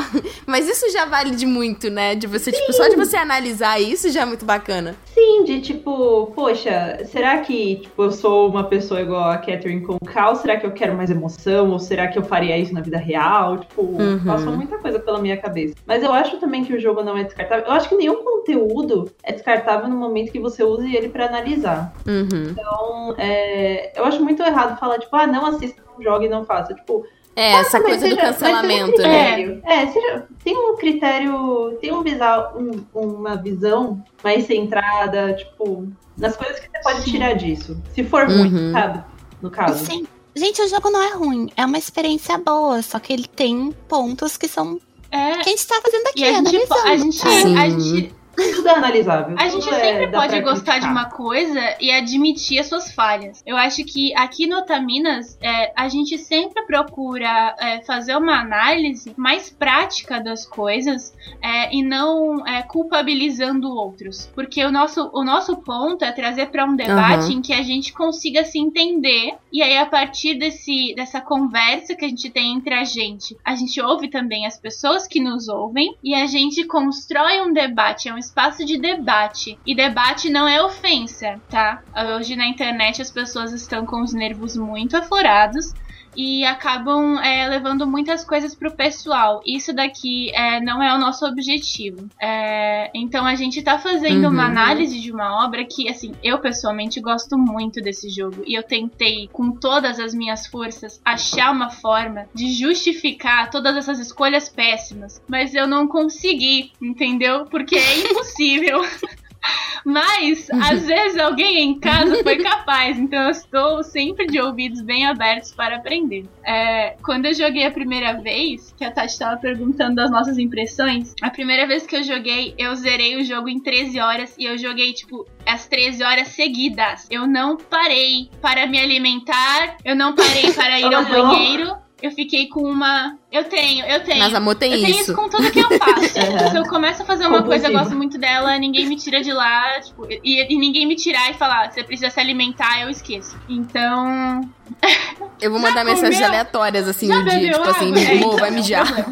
Então eu, eu sentei, joguei, achei o jogo muito, muito bom, a mecânica muito divertida, então eu estava animada, principalmente com o gameplay. Gameplay do jogo é o meu tipo de gameplay. É, mas a primeira, a primeira vez que eu joguei, eu também fiz o mesmo final da Tati.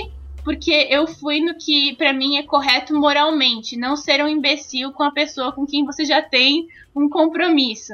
É, e fui trabalhando em cima Uhum. disso. Mas eu joguei muitas outras vezes. E eu joguei acompanhada de um parceiro também. E quando a gente jogou juntos, é, eu percebi que eu me identifico mais com a Catherine com C. Porque eu sou a pessoa meio boba e que fica tipo, ah, não, beleza, eu não me importo com títulos.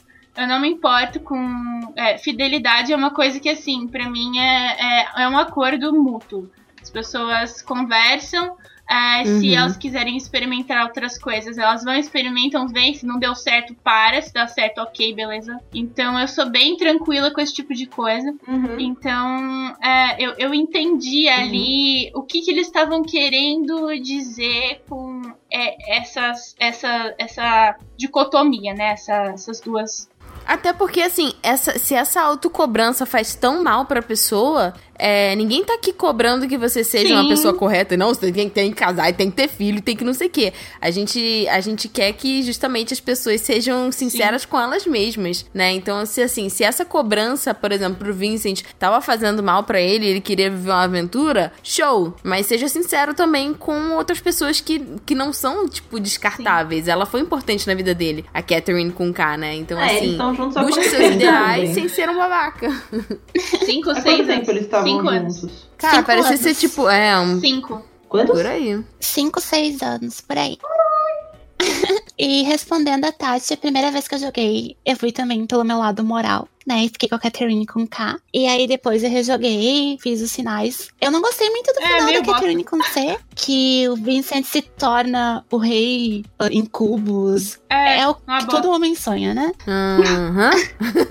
Mas foi adicionados novos finais nesse Catherine Full Body. Sim. E tem um maravilhoso com a Catherine com K, que ela vai atrás dos sonhos dela. Ela Uhum. se torna uma estilista extremamente famosa. Sim. E o Vincent fica a vida inteira dele correndo atrás dela. E ela Uhum. só, tipo, ela E ela vai embora, ela vai embora num helicóptero, assim. Sim, muito bom. E ela fala uma frase maravilhosa. Vincent, tu me ensinou que a gente não precisa ficar presos às amarras da sociedade. Então vai aproveitar tua vida que eu vou aproveitar a minha. Sabe? Total. É literalmente aquela coisa, né? Ele só deu valor quando perdeu, né? Total. E tem um novo final com a Catherine com C, que eu também não gostei muito. Que ele comenta que gostaria de ter conhecido a Catherine com C antes, etc. Dela, ah, não, então isso eu consigo, consigo resolver. E eles voltam. Ao ela volta tempo. no tempo. Eu achei isso meio força Dex, de certa forma, sabe? Porque apaga todas as memórias. É, tipo, olha eu consertando É. suas bosta aqui. Exatamente. Algo que o pessoal reclamou, eu não acho problemático, porque aparece daí a, a Erika antes da transição. Sabe? Eu não achei problemático, porque o pessoal ficou meio. Ah, então quer dizer que essa mulher final ela nunca ia transicionar. Ela dá um hint que vai. Uma dica que vai transicionar nesse final. Que o Toby tá reclamando que queria ter uma garota como um anjo perto dele. E aí a Erika, antes da transição, coloca assim. O braço sobre o ombro dele e fala: Ah, tá tão perto quanto tu não tá percebendo ainda. Então dá, parece que ela vai transicionar. né? Ah, eu não tinha reparado. É, é bem fofinho essa parte. Eu não achei problemático, né? Essa parte. E tem ah, dois finais Clarim. O que eu prefiro é o que ela, que ela deixa o Vincent. que Ela vai para o aeroporto, né? Ela fala assim: ah, você é muito importante pra mim, valeu, tchau. Ela fala que ele é importante, só que como a música dela faz milagres, ela quer ajudar o mundo. Então o mundo Ah, é mais por importante favor. que um homem, né? É, meio certo. E aí tem o final perfeito com os dois, que eles se casam, estão Uhum. fazendo uma festa, tá todo mundo ali junto e mostra que o Toby e a Erika ainda estão juntos. Ele não faz nenhum comentário transfóbico. Então, eu gostei, assim, desse mas final. E tem vários aliens na festa. então- É, tem vários aliens. E em identificação, eu me identifico com a Erin até certo ponto, porque essa minha amiga deixou de me acompanhar jogando porque ela ficou muito brava. Porque ela ficou brava justamente com a Erin, porque ela falou assim: tá aí, Alice, é isso que os homens acham de ti, que eles acham que eles vão fazer merda, aí tu vai estar batendo palma, sabe? Ela falou isso e levantou e foi embora, muito brava. Eu, eu entendo o ponto dela, sabe? Mas eu me identifiquei muito. Eu e minha amiga, essa outra que terminou o jogo, a gente ainda tá na nossa cabeça que a Erin é uma personagem trans. Porque eu gostei, na minha cabeça, se ela fosse um personagem trans, eu gostei da representatividade física dela. Porque geralmente ah, meninas trans, mulheres trans nos animes, com ressalvas, né? São extremamente sexualizadas.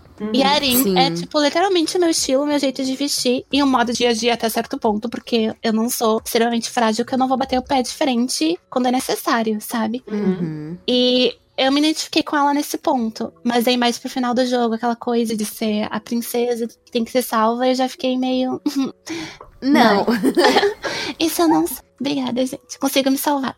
Miga, você vai salvar os outros com a sua música e vai linda, maravilhosa com a sua malinha pro aeroporto. Exatamente.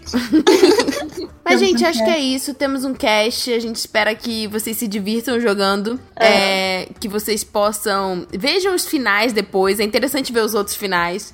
É, se vocês puderem jogar com, com algum parceiro ou parceira, é muito bacana também, por você ver, tipo, o que, que eles vão responder nas perguntas. Afinal, é um jogo que fala sobre relacionamentos e, e né, a- a- o seu lado moral. Cuidado pra não misturar o joguinho com a vida real e não briga com Ai, a menos, com os a outros. menos que seu parceiro pareça o Vincent. Aí você só pega e corre tá? Sim, aí você vira uma estilista, pega o seu helicóptero e agradece e manda um salve.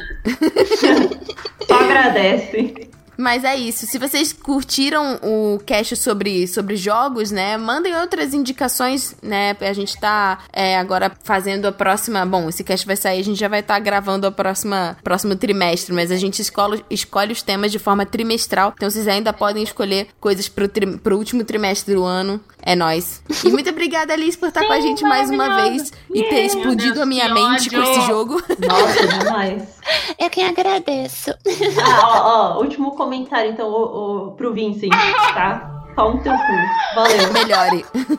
Melhore. Melhore. Olha, eu sou a pessoa que sempre melhor. fala, não acho legal chamar de boy lixo, porque tem seus motivos. Não, esse aí é boy lixo mesmo. Todos os melhores Nossa. finais são os finais em que ele não está com elas. Eu esqueci de mencionar uma parte que o Vincent é tão boy lixo que no final verdadeiro Darim, uh, o bom, etc., a Catherine com K manda mensagem parabenizando ele, etc.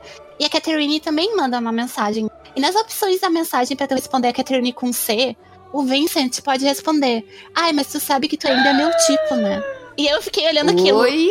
Pera, eu acabei de fazer o final com a Arin, eles vão se casar, e tu vai. E tu tem essa opção de falar com a Catherine com C. Ai, mas tu ainda é meu tipo, né? E eu fiquei tipo. Que bosta. Vincent, tu não aprende. Direto personagem. Johnny, alô, Johnny. Depois dessa, Atlas, Atlas, se você estiver ouvindo isso, porque obviamente vai Alô, Johnny. Soco na sua boca. Faz, faz, faz um catering com o Johnny. Ai, por favor. Não é demais.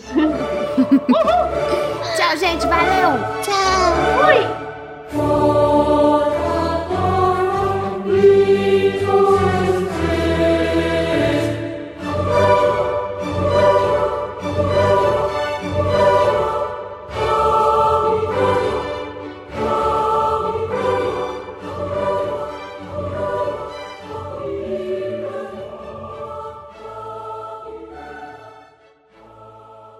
Voltei aqui para a nossa leitura de e-mails. Não pensem que eu esqueci, porque não!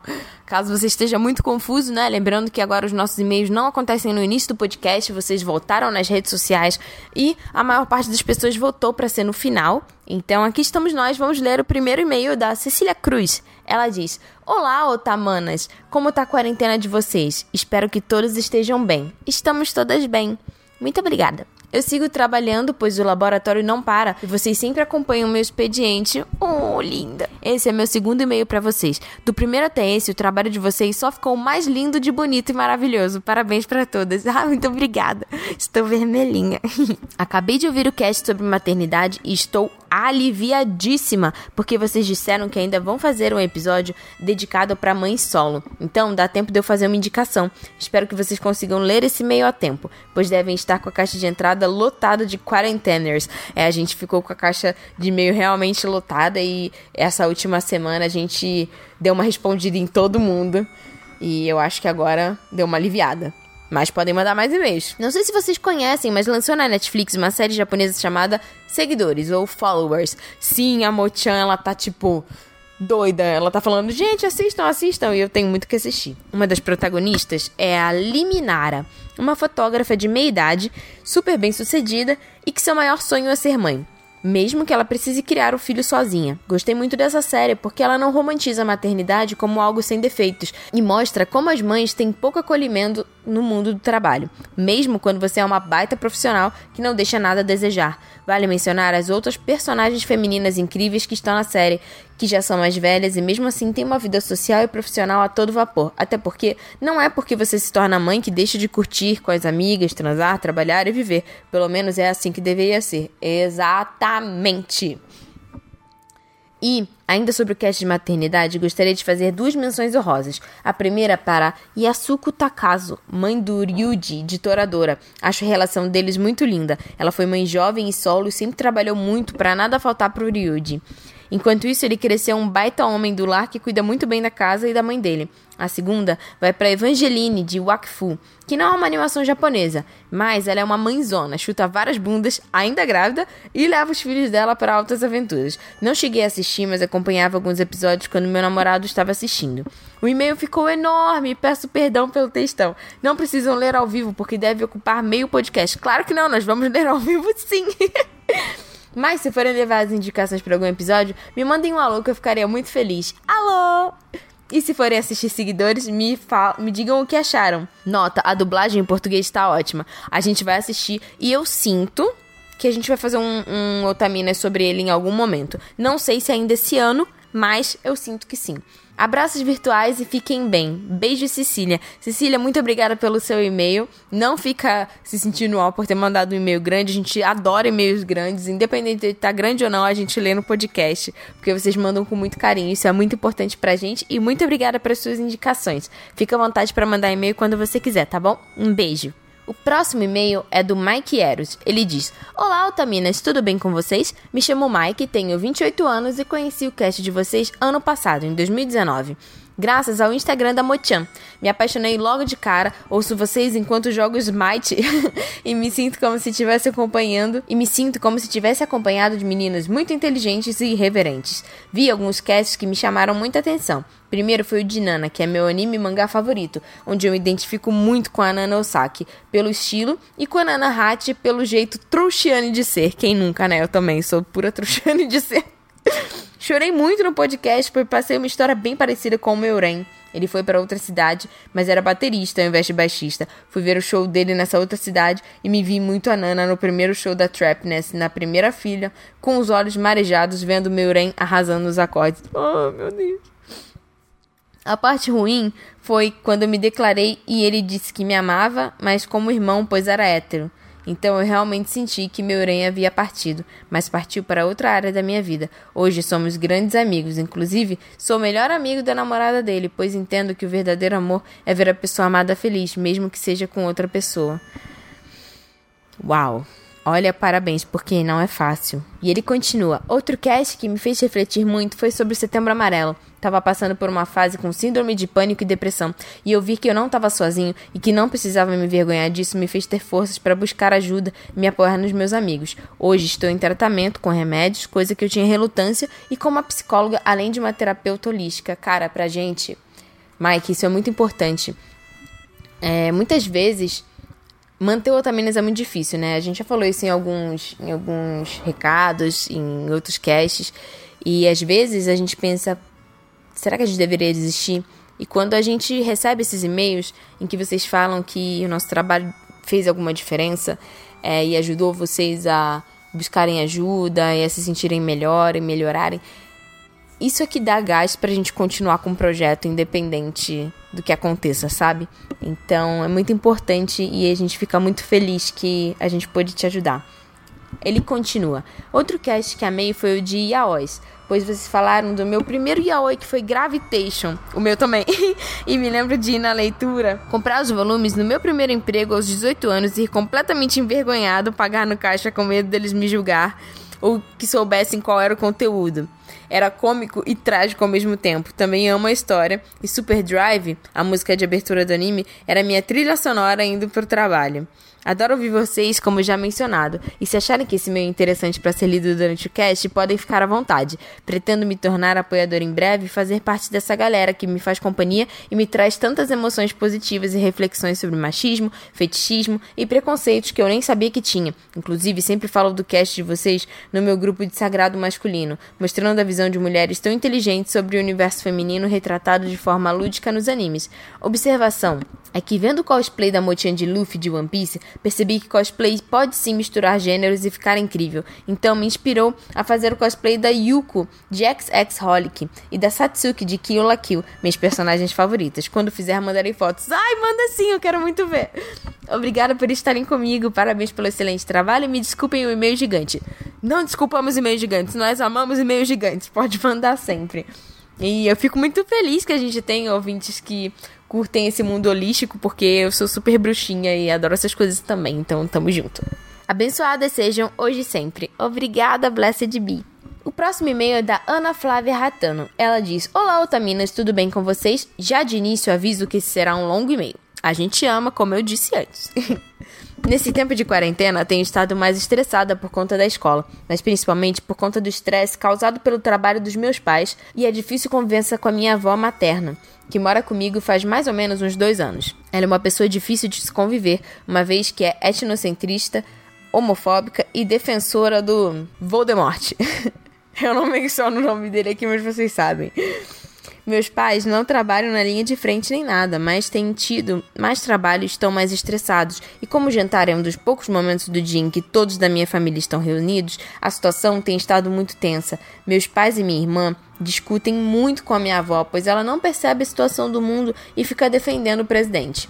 Juntando o estresse deles tem estado impossível uma convivência em paz, o que está me deixando extremamente estressada, uma vez que quase toda a janta estão discutindo feio. Essa semana tenho estado muito mal por conta disso e estava quase tendo um surto. Felizmente, o pior passou, mas ainda não estou 100% bem.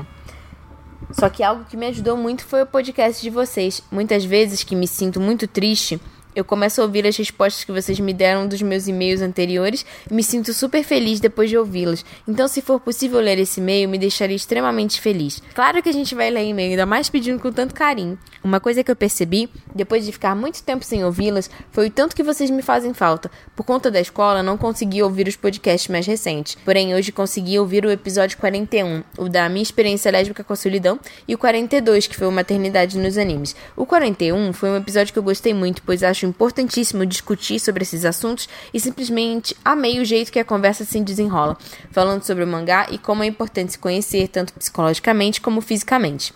Já o episódio 42 me fez pensar em como eu sou grata pela minha mãe e que amo muito ela. Ah, obrigada por ouvirem meu desabafo e por sempre animarem meu dia com seus casts. Eles realmente são muito importantes para mim e sempre me ensinam algo novo. Amo muito e sou muito agradecida pelo trabalho de vocês. Sempre escuto a lista de apoiadores e fico muito feliz de ver quanto de quantas pessoas também admiram e gostam de vocês. Então, muito obrigada aos apoiadores também. Ai, que amora! Tudo que há de melhor para vocês e um grande abraço. Ai, você é muito fofa! Olha, Ana Flávia, primeiro, muito obrigada por ter mandado o um e-mail.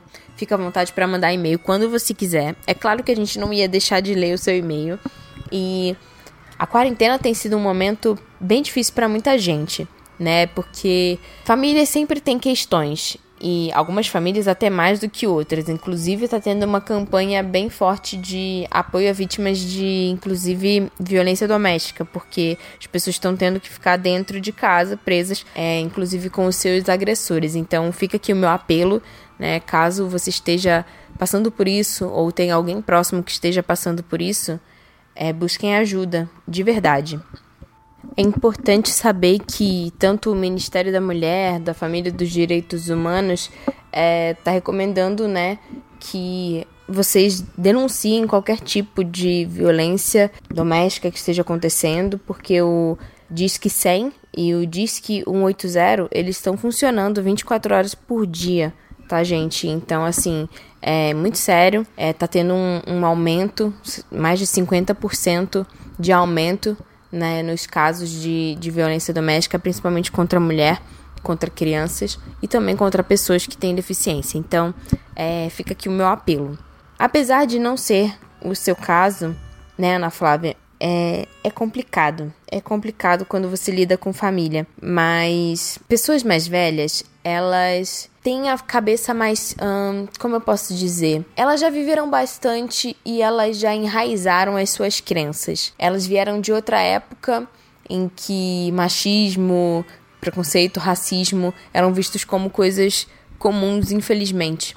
Então, é bem mais difícil você conseguir mudar a mentalidade de uma pessoa que, nas, que nasceu e cresceu nesse tipo de mundo, né? Esse mundo velho. Então, claro que o, o meu o meu conselho é, às vezes pode não funcionar, mas se o dia tem sido tão difícil e o jantar é o único momento em que vocês conseguem ficar juntos, talvez não falar sobre esses temas no jantar possa ser mais benéfico para vocês, porque pelo menos vocês vão ter um momento de paz em vez de marcar o dia com esse tipo de briga porque vai ser mais difícil mesmo ela conseguir entender as coisas que estão acontecendo. Isso não é passar pano, é só ter consciência de que às vezes não vale a pena discutir por esse tipo de coisa. ainda mais dentro de casa com uma pessoa de idade. É claro que se a pessoa estiver é, ofendendo outras pessoas ou até mesmo querendo furar a quarentena e fazer coisas absurdas, aí já é já é uma outra história. Mas tentar não trazer esse tipo de tema, não trazer esse tipo de tema para dentro do ambiente familiar, principalmente quando as outras tentativas é, acabaram sendo sem sucesso. Eu não sei se meu conselho vai surtir efeito, não necessariamente você precisa seguir ele, mas eu acho que é interessante é, refletir sobre um outro ponto de vista. Eu espero que tudo melhore e que o clima na sua casa fique melhor, tá bom? Muito obrigada por ter mandado e-mail pra gente. Fica à vontade para mandar e-mail sempre que você quiser, tá bom? Um beijo. O próximo e-mail é do Marcelo Podes. Ele diz: Olá, meu nome é Marcelo Podes da Silva. Podem fazer piadas com meu nome, eu não ligo. E tem até alguns exemplos. Pode escrever, podes ou não podes, eu não posso, mas o Marcelo Podes. E mais um para encerrar: comprei um iPods novo. A gente não vai zoar o seu nome, Marcelo. Mas eu queria fazer um adendo que se um dia você quiser ser podcaster, o, o seu nome ele é, um nome muito forte. Ele poderia ser usado, tipo, sei lá, Marcelo Podcaster ou tipo Pods caster, alguma coisa assim, entendeu? Tipo, sei lá, vai que um dia você quer ser. Funciona. E isso não, não é uma zoação, tô falando sério, pode ser um ótimo marketing, seu nome é ótimo. E ele continua: pode me chamar de Celinho, sou de Itajubá, sul de Minas e tenho 31 anos. Eu não sou otaku e nem chego perto de ser um, mas não vou dizer que nunca assisti um anime ou mangá, pois sou da década de 80 e assistia com meus irmãos mais velhos, Cavaleiro Zodíaco, Yu Yu Hakusho e Shurato, aquela versão indiana de Cavaleiro Zodíaco, que passava na falecida emissora de televisão Manchete, vi Estúdio Ghibli e outros também da mesma época. Também tinha tinha alguns exemplares de Dragon Ball, o que o Goku é criança e para mim é a parte mais legal, para mim também. Estou escrevendo esse e-mail porque gostei muito do podcast de vocês e também gosto de representatividade feminina em qualquer tema. Também como homem, estou me desconstruindo e esse é um processo para a vida toda. Meu gosto por conteúdo feminino está aumentando por conta disso. Parei de assistir animes com frequência nos meus 15 anos, pois comecei a achar a maioria deles muito infantis, shonens, e eu não sei se é só esse tipo que é assim. A presença feminina que não fosse protagonista era só um cenário ambulante em que o protagonista usaria como escada, fora a objetificação da mulher, com peitões, bundas, sempre um tarado por perto. Isso começou a perder graça, também com a mistura de culturas que para mim na época não fazia muito sentido, como por exemplo Cavaleiro Zodíaco ou Ragnarok.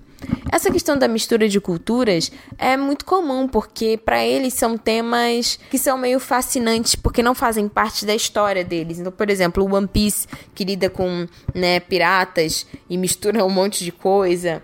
Enfim, tem vários animes que levam isso em conta. Eu acho que, tipo, se desprender dessa coisa, tipo, faz sentido ou não faz sentido, talvez faça você curtir mais algumas histórias. Mas às vezes esse tipo de, de história também não funcione. Então, procurar animes que sejam slice of life, que são animes que se passam geralmente no mundo moderno e falam sobre é, sentimentos e relacionamentos e coisas que fazem mais parte do nosso universo de agora, talvez funcione mais também. Ou até mesmo animes históricos que falem sobre é, a história do Japão e tudo mais. E ele continua, para mim, o meu anime preferido, que acho que é a melhor série de anime de todos os tempos, é o difícil de assistir Neon Genesis Evangelion. Ele é uma obra-prima que mexe com a nossa cabeça e não é um anime de mecha, que isso fique bem claro. Quero dar mais uma chance para animes, mas não sei procurar um que meu gosto se encaixe. Quando eu procuro algum, fico com medo de estar perdendo tempo. Fui assistir Seven Deadly Sins porque achei na Netflix e foi horrível. Achei que fosse mais sobre o título, mas era mais um anime de porradinha com protagonista tarado. Estou aberto a sugestões. Eu ouvi o podcast 3 que fala sobre Weibo e não sabia que esse termo existia, apesar de ter amigos otakus. Acho que vocês poderiam acrescentar também o complexo de vira-lata. Sabe aquela pessoa que não gosta do próprio país ou da cidade de onde vive e que a grama do vizinho é mais verde e fala que tudo que vem daquela cidade, estado ou país é sempre melhor? Então, essa pessoa se encaixa nisso. Acha que nossa cultura é idiota e outras coisas descabidas. Acho que esse e-mail ficou um pouco longo demais. Por favor, se eu escrever alguma besteira, me corrija. Estou ouvindo o podcast para aprender e conhecer mais sobre o mundo otaku pela melhor visão, a das mulheres. Só para não me esquecer, eu conheci o podcast de vocês pelo Naruhodo. Ah, eles são ótimos. Um grande abraço a todos vocês e que tenham um futuro brilhante e cheio de sucessos. Isso que você falou da, da síndrome de complexo de vira-lata é muito verdade. Muitas vezes quando a gente a gente uh, endeusar um país em detrimento do nosso, né? Da nossa cultura. E eu acho que não deveria ser assim. Todas as culturas têm coisas boas e coisas ruins. E não tem problema nenhum você curtir outra cultura também. Mas é sempre bom ver aqui semelhanças e traçar paralelos com a nossa, né? Ainda mais o Brasil, que tem tanta gente de tanto lugar. E uma coisa que eu acho muito bacana de receber e-mails de ouvintes homens é, é, essa humildade, sabe? De, ah, eu tô tentando me desconstruir, eu tô ouvindo para aprender. Isso é muito bonito.